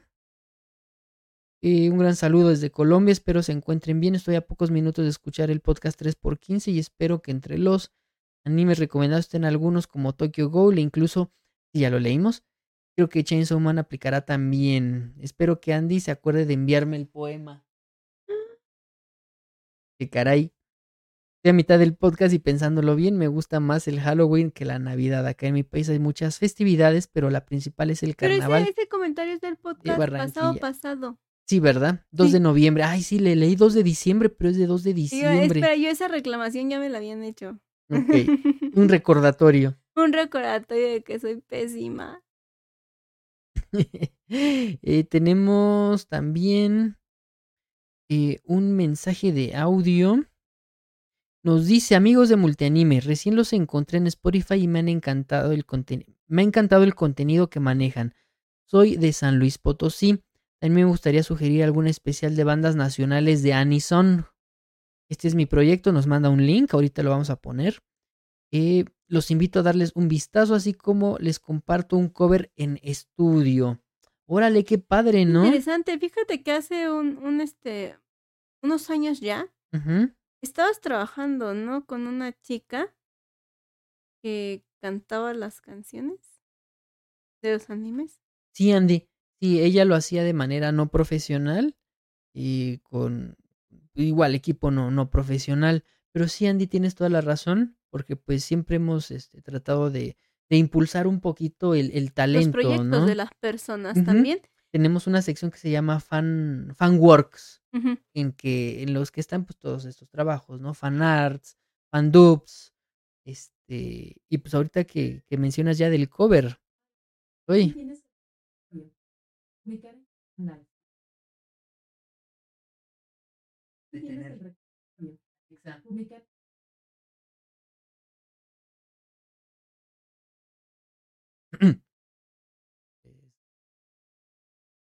Sí, sí, pero este, eh, hace mucho que no recibíamos así como solicitudes, ¿no? De, o que nos compartieran algún trabajito, pero esto está muy chido. Y claro que sí, ahorita lo, lo compartimos y nos los podemos saber. Eh, no nos dejas tu nombre, pero el proyecto se llama Otaku Anime Rock Band. Está bien. Interesante, muchas gracias. Eh, Ignacio Luján nos manda un mensajito, nos dice a ganar amigos mexicanos, nos manda una imagen de Oliver Atom, amigo de Argentina, Ignacio Luján. Muchas gracias, Ignacio. Ganaste. Ganaste. Ganaste, ganó Argentina. Eh, y el buen, tenemos un comentario del buen Robert Isharam desde Japón. Nos dice, saludos amigos de Multianime, como siempre, excelente programa, el de soccer. Les cuento que después de mucho tiempo fui para Akihabara y ya no es la meca tecnológica como lo conocía ahora. El 80% es tiendas de figuras de anime, videojuegos y maid cafés. Varias tiendas de electrónica cerradas. Wow, alguien modificó la línea temporal, Andy. ¿Quién mató a quién? Hombre. Esperemos que la Steins Gate pueda Restaurarse. restaurarse. El Psycanguro. like si entendieron esta referencia y si alguien la entendió, les vamos a regalar una cuenta de Crunchyroll por un mes. Sí. Ahí está. Si alguien entendió esta referencia. Y déjenla en los comentarios. El primero que la diga se lleva la cuenta de De la última frase que dijo Kira. el Psycanguro. Ajá. Ok. Y el por qué lo dijimos y, y con el comentario del buen Robert. va, va, va, va, va, va, va. Es que eso es fundamental, ¿no? Es parte, es un episodio prácticamente. Sí, es un ahí. episodio. Ah, Sí, está sí, en- sí. Ah, hablando de Akihabara, oh. Dios. No, pues, qué mala onda porque, bueno, yo la verdad siempre he tenido como esa idea de, de ir a Japón, pero justamente porque tengo esa idea de que quiero ver algo, ¿no? Sí. Y algo de ello pues habría sido esto, ¿no? Yo creo que Akihabara es como la parada obligatoria de todo buen turista de anime, ¿no? Que va a Japón. Así es. es, es obligatorio ir ahí. Y sí me daría mucha tristeza que siguiera como cambiando y que ya no fuera el lugar que yo, que yo pensé. No porque esté bien o porque esté mal, o sea, sino porque es una idea que yo tengo, ¿no? Y sería un poco extraño que ya fuera diferente. Curiosísimo este cambio, pero pues Así es la vida, así es el responden a tiempo. las tendencias, ¿no? También Así es. Cosas. Y el buen nos mandan otro mensajito. Déjame ver de quién es. Nos dice, ay, no tengo el nombre. A ver, espérenme un segundito porque... Ay, se me fue el nombre. No, no tengo aquí el nombre de este comentario. Pero nos mandan una, una imagen con el rewind, digámoslo así, de Spotify. De, que, de, de qué es lo que más escucha la, el usuario en Spotify, su, su, su top personalizado. Y adivinen en qué posición aparece el- los podcasts más escuchados de este chico. Así es. El multianime podcast. Ay, no, es de verdad, qué lindo. Ujú. Voy a llorar. Sí, así es, Andy. Estar en el rewind de alguien de verdad que es muy halagador. Muchas gracias. Sí, muchísimas gracias. Y, y se me fue tu. Yo tenía aquí tu nombre, pero como reiniciamos el celular. Ay, hubo una situación muy pesada, ¿no, Andy? Hace algunos días con tu celular. No quiero hablar de eso, me estresé. Sí. Entonces, un rollo. Entonces, este. Muchísimas gracias. Si podemos poner la imagen, pues con mucho gusto la vamos a colocar aquí. Pero pues ya esos fueron los comentarios del podcast pasado. Cada vez son más comentarios, les agradecemos bastante. Y pues sí, hasta eh, vamos a estar leyendo todos los que nos manden.